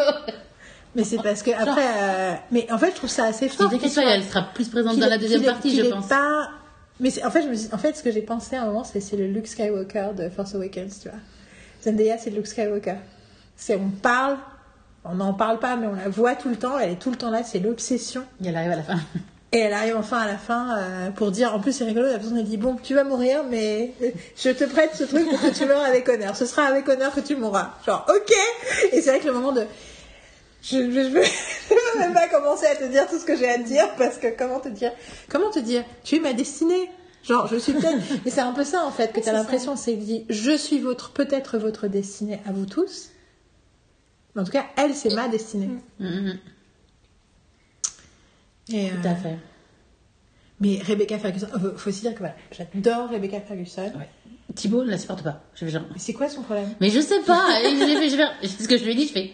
C'est quoi ton problème Je vais dire. Ah ouais, parce que non, parce qu'il l'aime pas dans Mission Impossible. Quoi? I know. Oh là là Il s'est passé tout oui. ça. Il a passé Je sais tout pas ce qu'il je sais pas ce qu'il fait. On oui, apprend des choses aujourd'hui. Ah non, mais il m'a des trucs, je fais. Ok. En fait, j'ai pas envie de parler de toi. J'ai fait genre. Mais en fait, j'ai pas envie qu'on rentre dans un dé- débat. euh, J'ai fait genre. Mais par contre, dans ma tête, je vais. Par contre, je vais le, je vais le dire à elle, tu vas voir. Bah, en plus, je me rappelle, un jour de l'an, on a regardé Mission Impossible 5 parce que c'est my favorite. Et justement, je passe mon temps à parler de Rebecca. Peut-être que c'est pour ça. Du coup, ça lui a. Non, je sais pas, parce qu'il y a un truc par rapport à Mission Impossible qu'il aime pas, donc finalement. Et mais après, il a dit, bon, elle m'a pas dérangé dans le film. Mais non, mais parce que dans Mission Impossible 5, je dis que j'ai revu et toutes les 5 minutes, j'expliquais pourquoi le personnage de Rebecca Ferguson était génial. Donc c'est peut-être pour ça en fait que j'ai. Du coup, vous Bah, voyez, vous voyez, évidemment, en résistance, en résistance. Donc tu euh, as détruit euh, Peut-être. Rebecca Ferguson avec Thibaut. Écoute. En tout cas, euh, en tout cas, moi j'adore Rebecca Ferguson, mais après, euh, tous les acteurs sont incroyables, quoi. Oh et puis, alors, euh, Ribambelle. Hein. Oh, et puis alors, Oscar Isaacs. pff, Je reviens à Most Violent Year. Tu peux pas retirer ton t-shirt, Yann. He's so handsome in a good way. Je sais pas comment expliquer autrement. C'est juste, you, you know, I don't know. I just, just, I get it. Anyway, euh, mais C'était même- intenable à chaque fois qu'il apparaissait. à- c'est vrai. C'était très drôle, hein. ça m'a pas du tout dérangé, c'était très drôle, mais c'était C'est vrai qu'elle a, elle a tendance à bouger un peu dès Ah, qu'elle. c'était sa dès kryptonite, quoi. C'était Voilà. impressionnant, quoi. Dès qu'elle.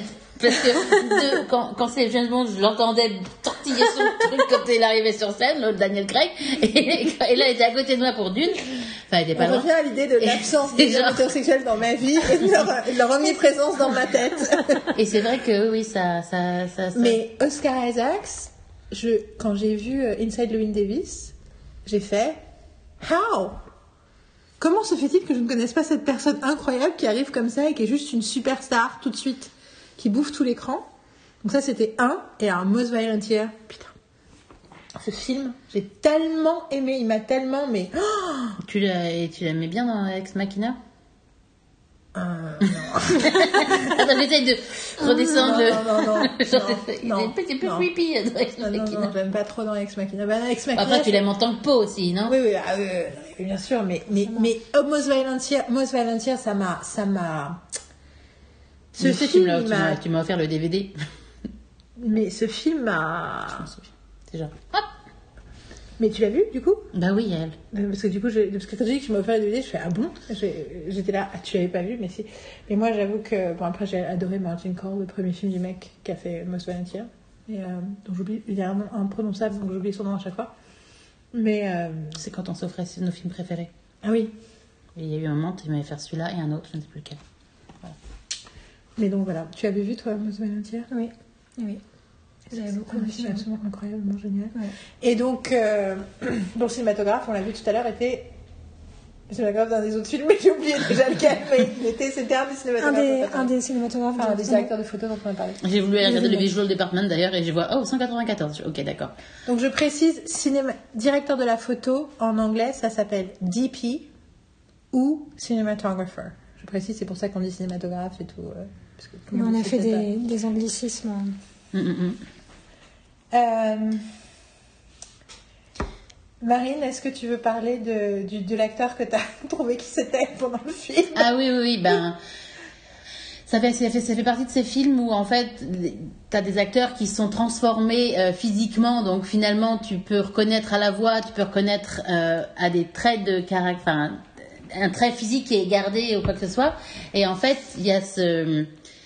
Euh, ben, le baron, j'ai oublié son nom après, mais c'est bar- le baron en tout cas.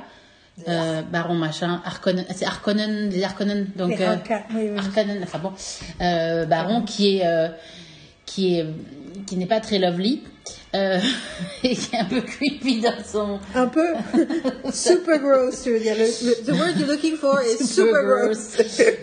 euh, qui euh, en fait au début je, je, je le voyais on le voyait de dos donc on n'arrivait pas vraiment à le voir euh, je- sa voix me disait quelque chose mais j'arrivais pas j'avais besoin de de voir son visage pour comprendre, mais comme c'était toujours des. Tu sais, parce que oui, il y a un moment donné, il est derrière une vitre, on voit, on voit juste, il est mouillé, on voit juste le.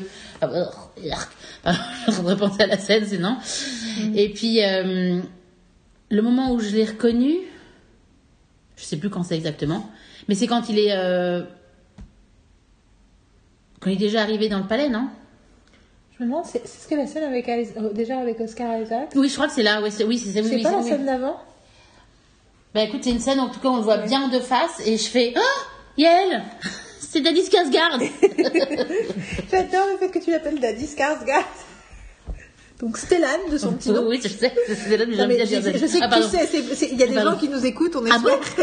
On s'enregistre en tout cas pour que les gens nous écoutent. Dites-nous si vous Donc nous écoutez, euh, Daddy. Skarsgård, euh, ouais, euh, et, c'est vrai qu'on peut l'appeler Daddy vu qu'on connaît son fils Gustave. Ben oui. Je ne peux pas m'empêcher de rigoler, de, de glousser chaque fois que je dis Gustave. Gustave Par exemple, moi, quand je fais Gustave, ça me fait penser à, à Frozen. Donc ça s'appelle Christophe. Mais Gustave, il y en a. non, on l'appelle tout le temps Gustave, mais il s'appelle Christophe. Gustave, c'est pas le. Il y en a un autre qui s'appelle Gustave? Je sais pas, je crois qu'il y a. C'est pas. Je suis sûre qu'il y en a dans Gustave. il y en a- Non, mais je pensais pas à Christophe. Je pensais, je pensais qu'il y avait un Gustave dedans. Parce que moi, Christophe, pendant hyper longtemps, je l'ai C'est pas appelé le. Il s'appelle pas Gustave le. Le Rennes. Le Rennes, ouais. Sven. Sven. Non, bah, je sais plus. Non, bah alors, Bon, Gustave. Je sais pas. Mais Gustave. en fait, j'ai l'impression que moi, j'ai appelé Christophe Gustave pendant longtemps. Ah, C'est peut-être à cause de toi en fait. En fait, en fait, là, on est en train de se rendre compte que Yael nous a traumatisés sur plein de choses. Et finalement, on pense des choses qui sont fausses parce qu'elle s'était persuadée d'un truc. Et voilà. C'est la force de persuasion. Gustave, Gustave, c'est pas une des petites souris de Cendrillon C'est Gus Gus. C'est je- Gus. Gus. Qu'est-ce qu'il peut y avoir un Gustave du coup? C'est Je Gus. cherche, je cherche. C'est pas Gustave, c'est Gus. Non mais euh, je je, je ne confondrais pas quand Après, même moi, Frozen et Gustave, Gustave c'est un terme, c'est un nom que j'aime beaucoup utiliser pour plein de choses. C'est c'est vrai, je m'appelle Gustave. C'est un truc. euh, Gustave. Bon, anyway. Je Donc c'est euh, donc c'est euh, donc c'était Daddy Daddy euh, Skarsgård. Skarsgård et, euh, et, et par la suite j'en ai reconnu j'ai reconnu un j'en ai reconnu un autre euh, qui était l'acteur de Suicide Squad. Ouais. Po- po- comment tu t'appelles Polka Dot Polka Dot. Polka Dot. Qui est d'ailleurs le second de- du baron donc c'était genre ok. Et, euh, le baron, il s'appelait Vladimir, j'ai déjà oublié son nom. Harkonnen, je viens de regarder, j'ai oublié. Harkonnen. Euh... Putain, mais Batista, il déjà. peur aussi. Vladimir Harkonnen. Harkonnen. Harkonnen. Putain, le Batista, euh, il est horrible dans ce film. Oui. Non, mais c'est marrant parce qu'en plus, il a, t'as l'impression qu'il ça lui donne une- une- un- toujours, il a toujours à peu près cette, cette- cette- ce visage d'une couleur en fait, où il a, il a l'air d'être là, il est un peu, un peu blanc quand même.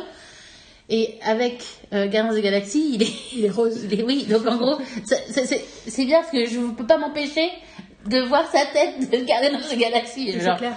Et il est, petit. il est tellement Puis à un moment en donné, il dit, à un moment donné, il dit, il dit, un- il dit quelque chose et il le dit dans Guardians of the Guardians of the Galaxy et ça m'a vraiment perturbé. Il dit un mot. Ah, je sais, vermine, vermine. Euh, oui, c'est vermine parce que je, euh, il parle de de de, de roquette en disant, en le parlant, de- en le traitant de vermine en fait, et, et il a une façon de dire le mot vermine et je me fais genre, my God, ça m'a perturbé. Voilà. Mais euh, ouais, non, il y a plein de trucs et je, et je trouve que Chamallow Chamallow. est tout à fait incroyablement bien casté dans ce rôle. Je ne sais pas dire son nom. Chalamet, Chalamet. Chamallow. Ah, dit qui elle parle Timothée Chamallow. Je dis, elle essaie de dire Jason Momoa. Chamallow, Momoa, tu vois. Moi, j'étais partie par là. Chalumeau, Chamallow, Timothée Chalamet. Je me suis endormie pendant une séquence, j'ai raté un personnage. Chalamet. Timothée Chalamet. Impossible de m'en souvenir. et- et moi, ça m'a. Là, je pense que je suis arrivée au stade où ça y est, en fait, je comprends Timothée Chalamet, en fait, en tant que texte cinématographique.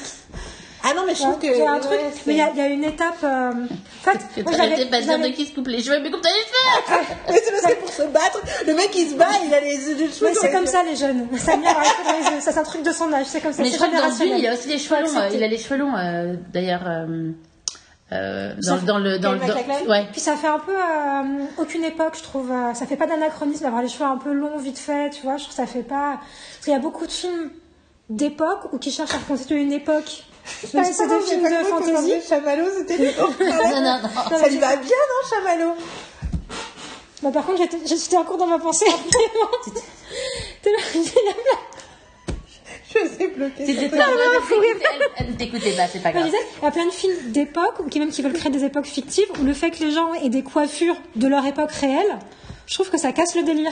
Alors que là, le côté, euh, même la façon parfois dans les filles, on les sourcils épilés, trop épilés ou pas épilés. Elles ont les jambes rasées. Ça date, Et ouais. là, Ça date le film. Comment tu t'es, comment tu t'es wax C'est pas possible quoi. en 1315 Non mais c'est ça, il y a Non, des mais trucs des qui sont en forêt, qui ont les cheveux tellement lisses, brillants et, Brillants et tout. Et tu sais, avec la permanente, etc., tu fais genre, non, non, c'est pas possible, tu viens de passer trois, nuits, trois nuits dans les bois, t'as même pas une brindille, et t'as toujours les cheveux qui genre, ouf, ouf. Mais après, Donc là, du coup, c'est les cheveux de, de Chamallow dans ce film-là.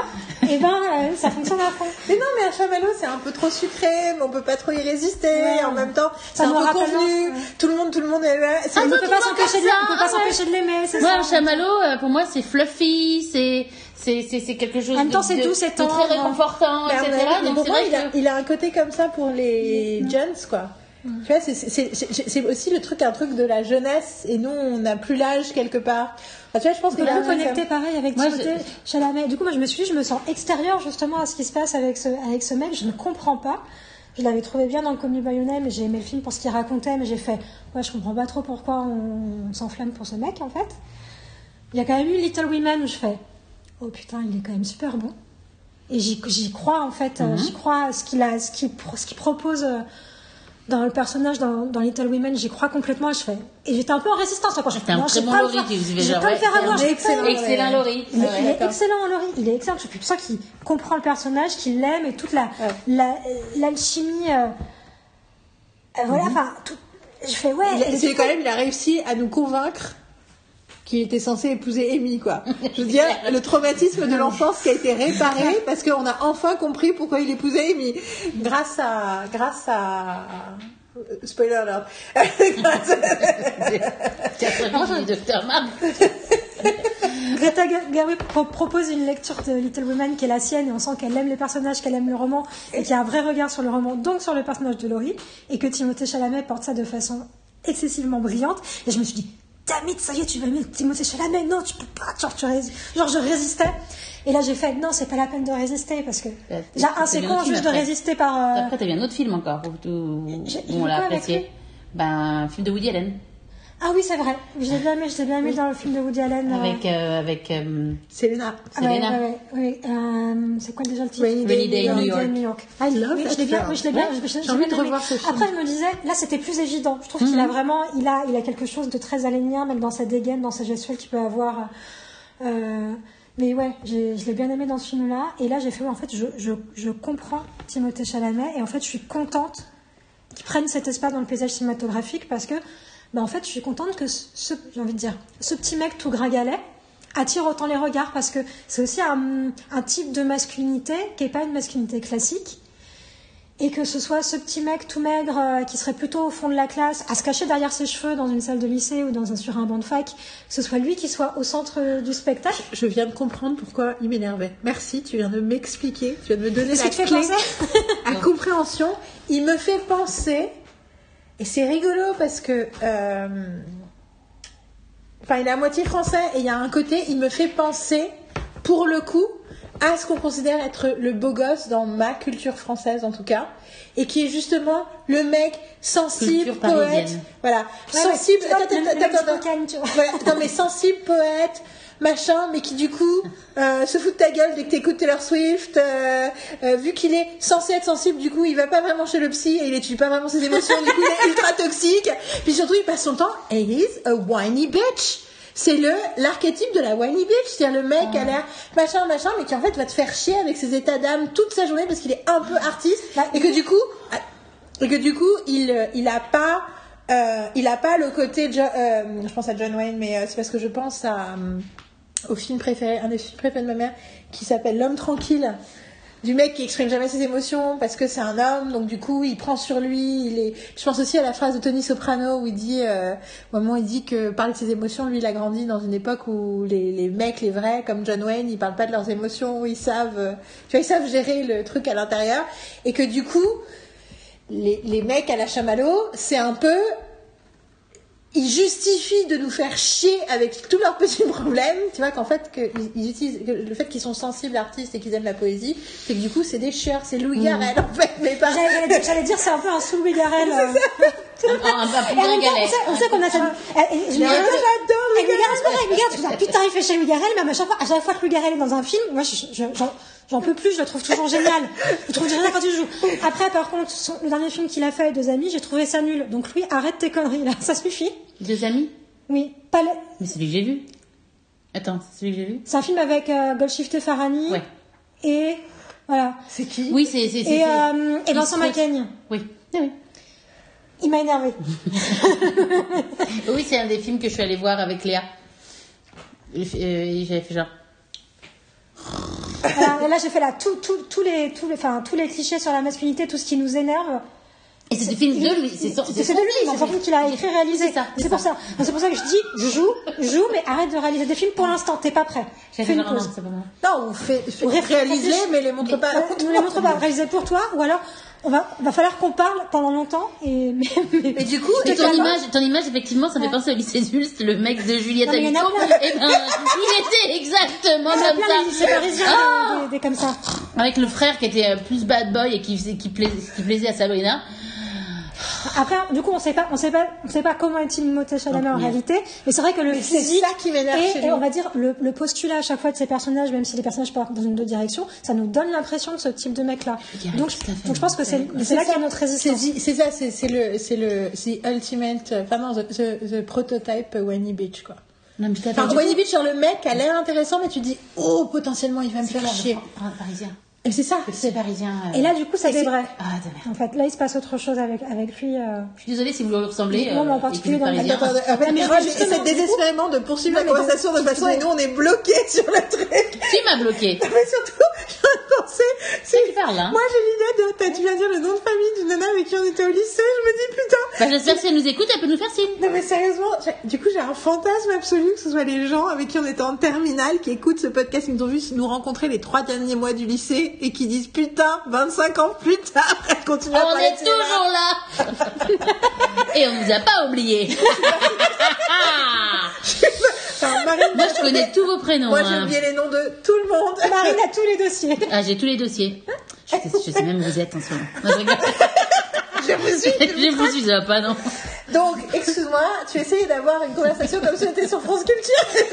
On était, moi j'étais déblayée. Moi je suis restée sur Chamallow et le- la réalisation. Non, mais je veux dire, enfin, êtes capable de dire du bien de Timothée Cha- Chalamet. Et en fait, je suis arrivée à un stade où j'ai l'impression qu'il y avait des paliers, j'arrivais pas, j'avais pas accès, j'étais derrière la porte. Il me disait, quand même, d'en avoir un truc, c'est pas possible. Après, je sais que parfois, j'ai voulu m'acharner comme ça, il y avait rien derrière la porte. Mais là, là, j'ai vu qu'il y avait quelque chose derrière la porte et je, je, l'ouvrir. Mais moi, c'est très rigolo parce que ça me fait penser au fait que j'ai arrêté de suivre Dua Lipa et Halsey euh, sur Instagram. Euh, qui est que je suivais donc. euh, en fait, le Halsey, petite digression, mais je vais faire, et c'est pas court. Halsey, d'ailleurs, dans les univers, ressemble vachement, je trouve, à certains trucs de Dune. Il y a des côtés très post-apocalyptiques, cool sci-fi dans les univers de Halsey. La, la musique se marierait bien, je trouve. Donc, Halsey sort un nouvel album le 27 août. Je n'étais absolument pas excitée alors que j'aime énormément ses albums précédents, ses trois albums précédents. Euh, J'adore Manic, j'ai genre des, je sais pas, euh, la moitié ou les deux tiers de, de Manic sont sur des compiles différents de ces dernières années. Euh, oh mon dieu, Marie vient de me montrer l'heure. Non, mais je dis Ok. les a fermés, faut pas que tu que je pense que du coup, ça fait une année qu'on parle juste de Dune, on n'a toujours pas couvert Marvel. Anyway. Et j'étais en train de faire une digression sur Halsey. Donc Halsey, chanteuse, H-A-L-S-E-Y, pour ceux qui connaissent pas. euh, et j'étais pas du tout excitée de sa sortie d'album et je ne comprenais pas trop pourquoi. Parce que j'étais là, mais en fait, euh, qu'est-ce qui s'est passé pour que j'ai pas envie vraiment? Mais quand même, j'ai écouté l'album, euh, je sais pas, deux jours après. On l'a écouté, ouais, deux jours après, je crois. La sortie. And I loved it. J'ai, je l'ai écouté qu'une seule fois pour l'instant. J'ai une des chansons qui va être sur ma compile d'été. J'ai commencé avec lui, mais tout, mais tout de suite j'ai fait OK, c'est Halsey. C'est à la fois c'est comme comme ce que j'aimais et c'est nouveau, c'est intéressant. J'ai envie d'écouter toutes les paroles, j'ai envie de tout entendre, j'ai envie de. Et j'étais là, mais alors pourquoi est-ce que pourquoi est-ce que j'étais contre elle J'avais une dent contre elle en fait. Et là je me suis dit, c'est parce que je la suis sur Instagram et que on n'est pas de la même génération et qu'elle a un rapport avec les réseaux sociaux et ce qu'elle poste notamment, elle poste tout le temps des photos d'elle. Et moi, je suis pour les selfies, j'adore les selfies, vous le savez, mais elle a une façon de poser des selfies la moitié du temps à moitié à poil, sachant que je trouve ça très appréciable de voir Elsie à moitié à poil, elle est très très belle, j'apprécie énormément de voir ça, mais il y a une façon... En fait, et en fait, du coup, j'avais créé une distance dans ma tête avec elle à cause de ça, et je me suis rendu compte, bah en fait, c'est... Faut pas que je m'expose à ça parce qu'elle me parle pas à moi. Mhm. Et qu'en fait, la différence d'âge était importante pour moi. Et que en fait, et, du coup, dans la même euh, lignée, j'ai arrêté de suivre du Alipa pour les mêmes raisons. Mhm. Et je me rends compte que, et donc, Chamallow, c'est pareil. J'ai pas, je, Je suis pas sur Instagram. en fait, il faut, non, surtout pas, mais j'évite aussi de regarder des interviews et des machins parce qu'en fait, je peux pas engage with him as a person parce que le gap générationnel me fait qu'il me, saoule, même a rien de grave de saoulant, c'est juste qu'il y a un truc et ça m'a très bien de juste le voir dans les films. Et pour le coup, quand je le vois dans un film, à part quand j'aime pas le film comme Lady Bird, en fait, à chaque fois, je j'ai pas ce sentiment de pas avoir accès, j'ai l'impression de complètement. Je. Mais non, mais je, tu vois ce que tu décris en disant je pas, pas accès, je l'ai pas, je, je ressens pas du tout. Au contraire, j'ai l'impression que chaque fois que je suis dans le film, c'est une évidence. Je le ressens complètement comme une évidence.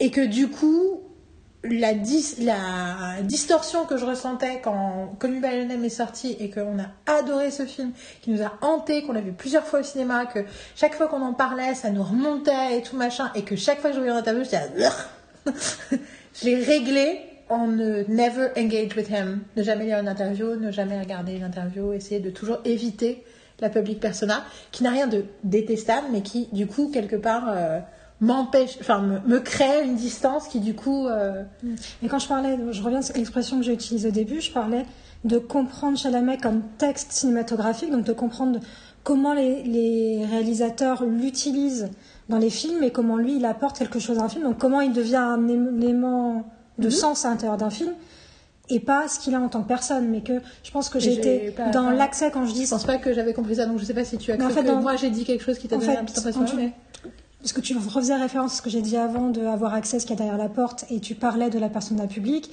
la personne public. Non, je parlais pas de la personne Timothée- publique quand j'ai dit ça. Je, je, ce que je reprécise, je disais de pas que moi, ce que j'ai entendu, c'est que du coup, même encore jusque-là, avant d'une, t'avais pas complètement accès quand tu le voyais dans les films à ce que les autres vivaient en- quand ils le voyaient dans le film. C'est ça que j'ai Je compris. sais, je sais pas ce que les, ce que les autres euh, voient, mais j'ai l'impression que c'est plutôt que j'ai l'impression qu'il y a une euh, un récit sur euh, Timothée Chalamet qui est indépendant de ce qu'il fait dans les films. Oui, je suis d'accord. Mais ce que je voulais Et dire, c'est que dans ce que tu ce, disais, ce- ce récit, ce récit-là de la hype, je sais pas comment dire, euh, de Timothée Chalamet dans l'absolu, euh, créer écran, faisait créait- écran. fais- faisait, faisait écran à, à comprendre euh, l'intérêt qu'il avait en tant qu'artiste dans les films, de ce qu'il apportait Et je disais, moi, j'ai jamais ressenti cet écran-là, en fait. Vu qu'en fait, au moment où il m'a énervé dans la personne, du coup, j'ai pas vu de film avec lui, à part Lady Bird, avant un long moment. Et entre le moment où j'ai revu un film avec lui, j'avais pas vu l'interview depuis longtemps, et donc j'avais pu ignorer le truc. Et du coup, j'ai. Oui, moi jamais, j'ai jamais eu, euh, j'ai jamais eu d'onclimètre. Bah, en fait, je jamais- pense- Attends, je, je suis en train de dire quelque chose. I'm sorry. Non, non, mais tu, du- oui, euh, ça me donne envie de préciser ma- de ce qu'on a dit en fait. Parce que, euh, parce que moi, je l'ai jamais eu dans le collimateur non plus. Je pense que c'est plus, j'ai dans le collimateur la façon dont les gens parlent de lui et réagissent. Comme autour j'avais bien compris, c'était juste après mon point de vue par rapport à ce que vous avez dit toutes les deux de deux choses différentes. Et maintenant, c'était ma perception du truc ou euh, par rapport à Chalamet que moi, je l'avais, j'ai jamais eu, dans- je l'ai jamais, euh, euh, j'ai jamais eu une mauvaise impression de, de, de, de Chalamet. Et en fait, non, parce qu'à chaque fois que j'en on en parle, c'est toujours oh non mais c'est ce petit con, oh c'est ce machin là, genre Thibaut, euh, Thibaut c'est sa génération donc en fait en même temps lui ça le touche je l'imagine plus parce que il, il doit s'il- il va il va entendre il va le voir comme une personne de son âge tu vois. Donc euh, même s'il est un peu plus âgé que lui mais pas pas tant pas tant que ça je crois. Et euh, il doit il avoir 25 ans maintenant Chalamet je crois Chamallow. Chalamet, je vais pas dire Chamallow, ça, ça, ça, mais par contre, si tu me parles de Chamallow, je comprendrai de qui tu parles. Après, j'ai- appelé Chalumeau pendant des années, donc Oui. déjà- Non, et donc, et le, et par contre, effectivement, je, j'ai, euh, je l'ai euh, découvert avec euh, Connie Barionem, et c'est vrai que j'ai adoré, j'avais adoré ce film-là, et en fait, les petits, même dans les Bird, il me dérange pas. Dans Lady Bird, je le trouve bien. Lui, lui, je le trouve bien en fait. Il me dérange. Elle, elle me dérange, mais lui, son rôle de, De petit con. con, euh, il le joue très bien le rôle de petit con, tu vois. Donc, euh, il me dérange pas. Et en Oui, fait, et à chaque fois que je le vois dans un film, j'ai jamais, je prends- j'ai pas le souvenir d'avoir vu un film avec lui où il m'a déçu en fait. Non, ça me fait penser qu'en Mais fait, je vois euh, pas tous les films avec lui, hein. Mais mais je suis J'ai d'accord. l'impression que tout ce qu'on est en train de décrire là, ça me fait penser à tous les mécanismes autour de Taylor Swift. Et j'ai qu'en fait, ce qui nous dérange, et, et- et par rapport à Buffy aussi, c'est les discours sur euh, les discours des gens sur euh, sur lui, qui du coup donnent l'impression, créent un récit sur lui qui est très différent de un sûrement ce qu'il est dans la réalité, mais ça, j'ai envie de dire presque on s'en fiche, c'est voilà. Et mais surtout de, de ce qu'il euh, ce qu'il est dans les films en, réalité, de ce qu'il propose en tant Ouais. qu'artiste. Et, euh, et c'est ça qui, qui est parasite et qui est énervant en fait, c'est les, c'est les discours sur lui. Je tout à fait. voudrais euh, te donner. Euh, T'as dit un truc hier et je voudrais en. Avant-hier, quand on sortait du film. Carole. Ouais. Euh, euh, Carole, t'as dit un truc hi- hier à la fin du film. Et je, mais je vais d'abord dire ce que moi j'ai dit et ce qui t'a ensuite, euh, t'as ensuite t'as dit ton truc et ça m'intéresse que t'en. Je pense savoir, je pense monde. savoir parce qu'il y avait encore un truc que je voulais dire je pense que ça va être ça. mais moi, en tout cas, il y a un moment à la fin, euh, la fin du combat, Mhm. il y a un plan de face. Tu le vois marcher et t'as les, les mains de tout le monde qui lui Mm, tapent que sur l'épaule oui. et toi, tu, il s'approche de la caméra avec ses mèches dans les cheveux, dans les yeux, ses mèches dans les cheveux, Euh, ses mèches dans les yeux et il regarde la caméra et tout et je, et je, et je, crois que j'ai éclaté de rire parce que je peux pas, un peu comme James Bond en, en, en maillot de bain, il y avait un peu à côté, c'est presque too much. Enfin, c'est pas too much, mais c'est tellement genre, tu sens le moment iconique arriver dans tes, dans, dans ta face.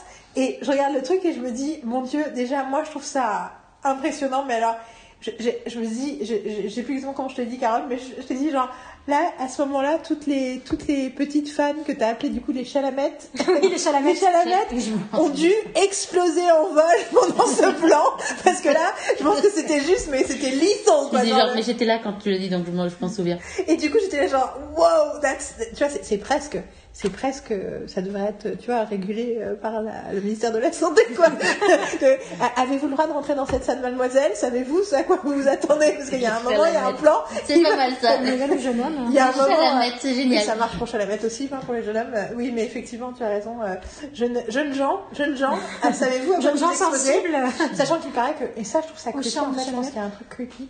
Ça me restait C'est ça. toutes les nanas plus âgées qui sont, qui le trouvent beau. Moi, ça me. Non, le- non, je peux pas qu'on Quand je dis plus âgée, je veux dire notre âge. je je précise. Ah, moi j'imaginais ah, moi j'imaginais des nanas de 70 ans. Donc en fait et là c'est- j'ai vraiment une image creepy et j'ai pas trop envie qu'on aille dans cette direction là. Non, non, non, je parle des gens de notre génération et c'est rigolo parce que M- Mulaney avait une blague dans son, un de ses derniers specials sur le fait que sa femme, donc maintenant ex-femme, était amoureuse de Chalamet.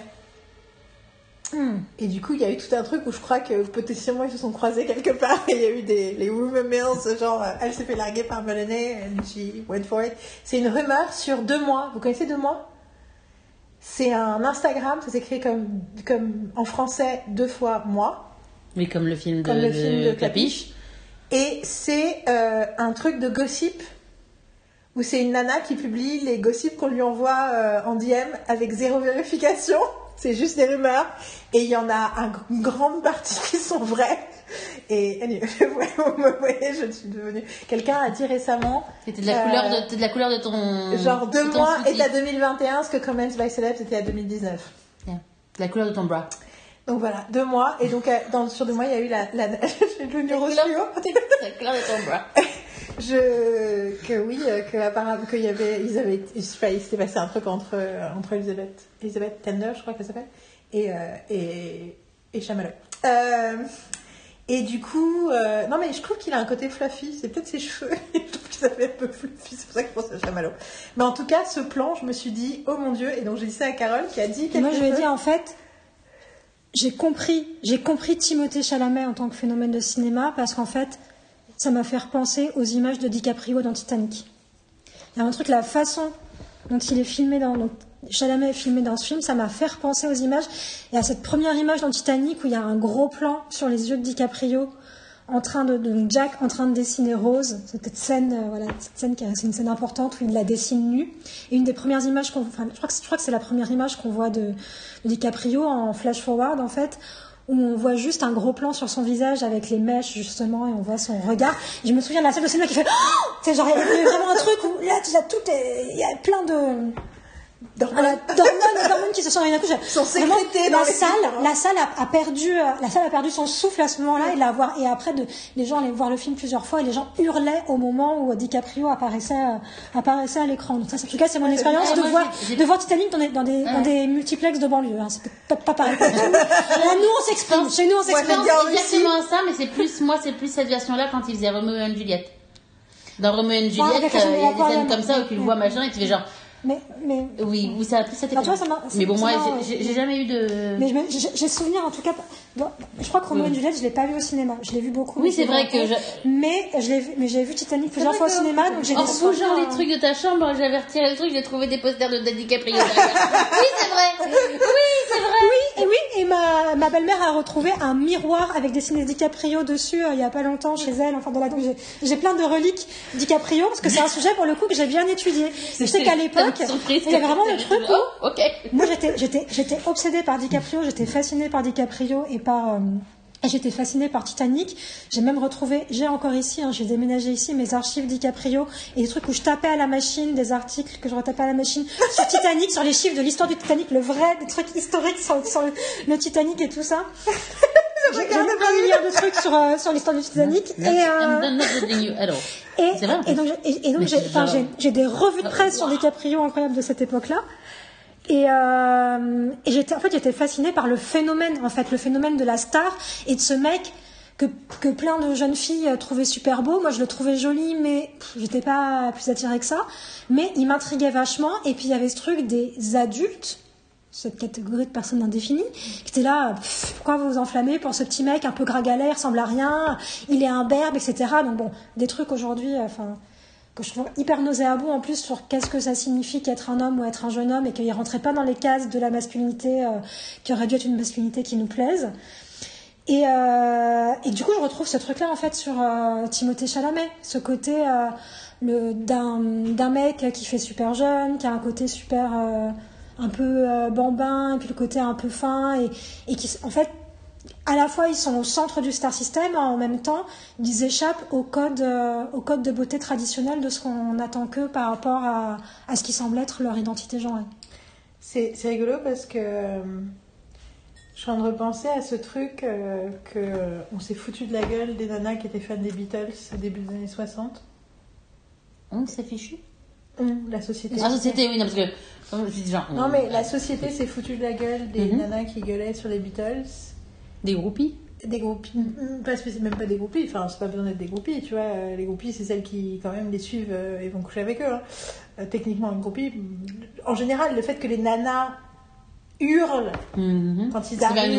Voilà, etc. ouais. Et, euh, et qu'en réalité, euh, enfin tu vois, euh, on s'est foutu de la gueule des fans de Twilight, on s'est foutu de la fan des, des fans de Taylor Swift, machin. N'empêche que ça a été des phénomènes de société qui ont largement dépassé euh, les gamines entre guillemets, et qu'il y a ce truc de discréditer le goût des jeunes filles. Mhm. Alors qu'en fait, elles sont euh, précurseurs d'un truc, elles ont vu un truc, elles ont senti un truc fort et important. Et euh, c'est rigolo parce que moi, DiCaprio, euh, je me rappellerai toute ma vie, la première fois que je l'ai vu dans un film, qui était Mort ou Vif, un western épouvantable Avec avec, Sharon Stone. Sharon Stone, qui passait au Festival du film de Paris. Et ma mère avait des invitations. Et j'étais amie depuis quelques mois avec Nicole. Et à l'époque, je ne connaissais, je savais pas trop qu'en fait, dans sa famille, on sort, enfin, les enfants euh, avaient tendance à pas pouvoir vraiment sortir le soir et, et pas vraiment euh, aller chez des gens et tout. Il y avait un truc très restrictif dans la vie familiale de Nicole.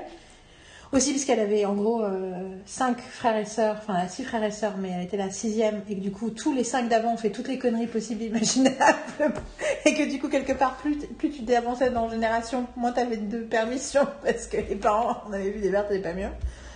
Et sauf qu'on savait pas encore et ma mère a appelé la mère de Nicole pour lui demander si je pouvais l'emmener avec nous parce qu'on avait quatre places pour aller voir l'avant-première de Mort au vif et c'était une époque où ma mère était euh, dans les filles à côté donc elle avait de l'argent et à la sortie, on allait manger au Fouquet's. On était avec une copine de ma mère.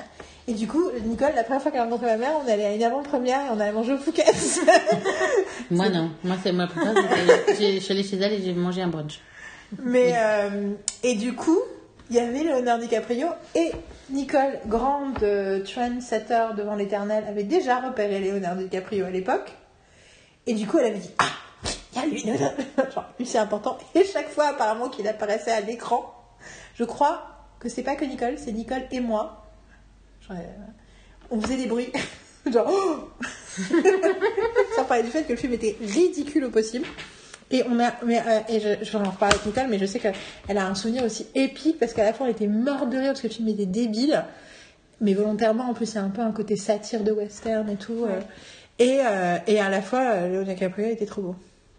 Et je me rappelle qu'il y a eu toute une conversation après au Fouquet's avec euh, la copine de ma mère sur euh, Alexandra sur euh, les qu'est-ce qui était beau et pas beau et ils comprenaient, elle comprenait pas pourquoi on trouvait quelqu'un qui avait beau enfin machin. Et on était en désaccord sur tous les hommes de la terre jusqu'à ce que le nom Hugh Grant arrive et qu'on soit toutes les quatre d'accord. Genre transgénérationnel yeah Hugh Grant we love him. Il y a des choses qui ne changent pas. Mais pour revenir à à Chalamet j'ai même dit son vrai nom je trouve qu'il porte admirablement bien ce film quoi Mhm. autrement mieux que Kyle MacLachlan. Je pense que Kyle MacLachlan est un, un acteur très particulier, euh, enfin tu vois, très, très magnétique de plein de façons, mais qu'il n'avait pas, les- il n'avait pas le charisme pour en fait. Euh, D'une. Je pense vraiment. hein. Même dans Blue Velvet, je trouve que Kyle MacLachlan, il est, tu vois, il est fascinant, mais pour moi, enfin, il porte pas le film aussi. Enfin, Blue Velvet, il y a un côté on le suit, mais c'est pas pareil. Mais pour moi, MacLachlan, il a pas la, Ça c'est fait- pas une superstar. Ça me fait rire que vous savez. Je pense qu'on le dit bien à la française. McLachlan. McLachlan. Je l'ai jamais prononcé MacLachlan. en anglais. Kyle MacLachlan. Je sais même pas. Je sais pas pourquoi on dit, mais ça fait vraiment genre. MacLachlan. On a McLachlan. compris de qui on parlait. Hein, c'est Oui, non, mais tout à fait, mais je trouve ça pas mal. McLachlan. Bon, je pense que ça fait, à votre avis, vous pariez, ça fait combien de temps qu'on parle de Dieu? Euh, je dirais 1h12. Oh, Oh waouh my god 1h45 1h45. d'enregistrement. On Bah, en fait, euh, on va faire une fin parce que même si on va continuer à parler, je, je vais pas faire écouter à mes, sta- mes stagiaires. Putain, mais C'est ce que la cour de main. À partir du moment où vous écoutez ce podcast, vous faisiez par- faites partie, vous faisiez. On va pas vraiment qu'on arrête là. Faut qu'on arrête, faut pas qu'on arrête. on fait une pause pour eux. C'est eux qui ont une pause. Nous, on n'a pas de pause. Nous, on continue à parler. Donc, dire vous écoutez ce podcast, vous faites partie de l'écurie de Yael, vous êtes son stagiaire. Voilà. I'm so sorry. On est en train de lever Ok, une armée, euh, c'est que ça commence. Donc, euh, on va terminer sur Dune. Je pense qu'il faut faire une troisième partie, c'est pas possible. Donc, euh, merci pour cette conversation enflammée. Troisième partie Marvel, c'est genre, yes, 1h45 aussi Là-dessus. Euh, écoute, enfin voilà, c'est un film qui va faire date, donc on va dire que euh, on avait besoin d'en parler aussi. Tout à fait, tout à fait. Et puis on a eu des, on est parti dans des directions un peu. euh, C'était bien, on a parlé de plein de trucs. Vous avez appris plein de choses par rapport aux sorties quand- ou des trucs quand on était jeunes, tu sais, les noms de, de nos des élèves qui étaient dans notre classe. Enfin, il y a plein de. Mais euh, ouais, est je sais pas, est-ce qu'on est, est-ce qu'on était en train de continuer à parler Est-ce qu'on était dans la thématique Big Hollywood? Oui, en fait, Cha- Chamallow, il en fait plein. Ah oui, bah, je pense que dedans. On a parlé de oui, on a parlé. Un de- élément important de Big Hollywood Et aujourd'hui. du coup, je pense que je vais pas. Alors, je tiens à dire que pour ceux qui ne sont pas branchés Marvel, écoutez tout de même la partie d'après parce que je pense, je pense qu'on va s'en retrouver à parler justement de la différence entre. Non, je l'ai dit dans le premier podcast que la différence entre Marvel et Dune, c'était un peu la différence entre entre euh, Mom et Dispatch with Some Elsewhere. Donc je pense que ça, ça a été dit. Et t'as dit aussi que non, c'est bon, on a dit ce qu'on avait à dire. Euh, bon, écoutez juste le podcast Marvel, parce que ce sera intéressant. Euh, écoutez, euh, bonne nuit. Parce que là, je tout. Et on se retrouve très vite. Et Bonne Bonne.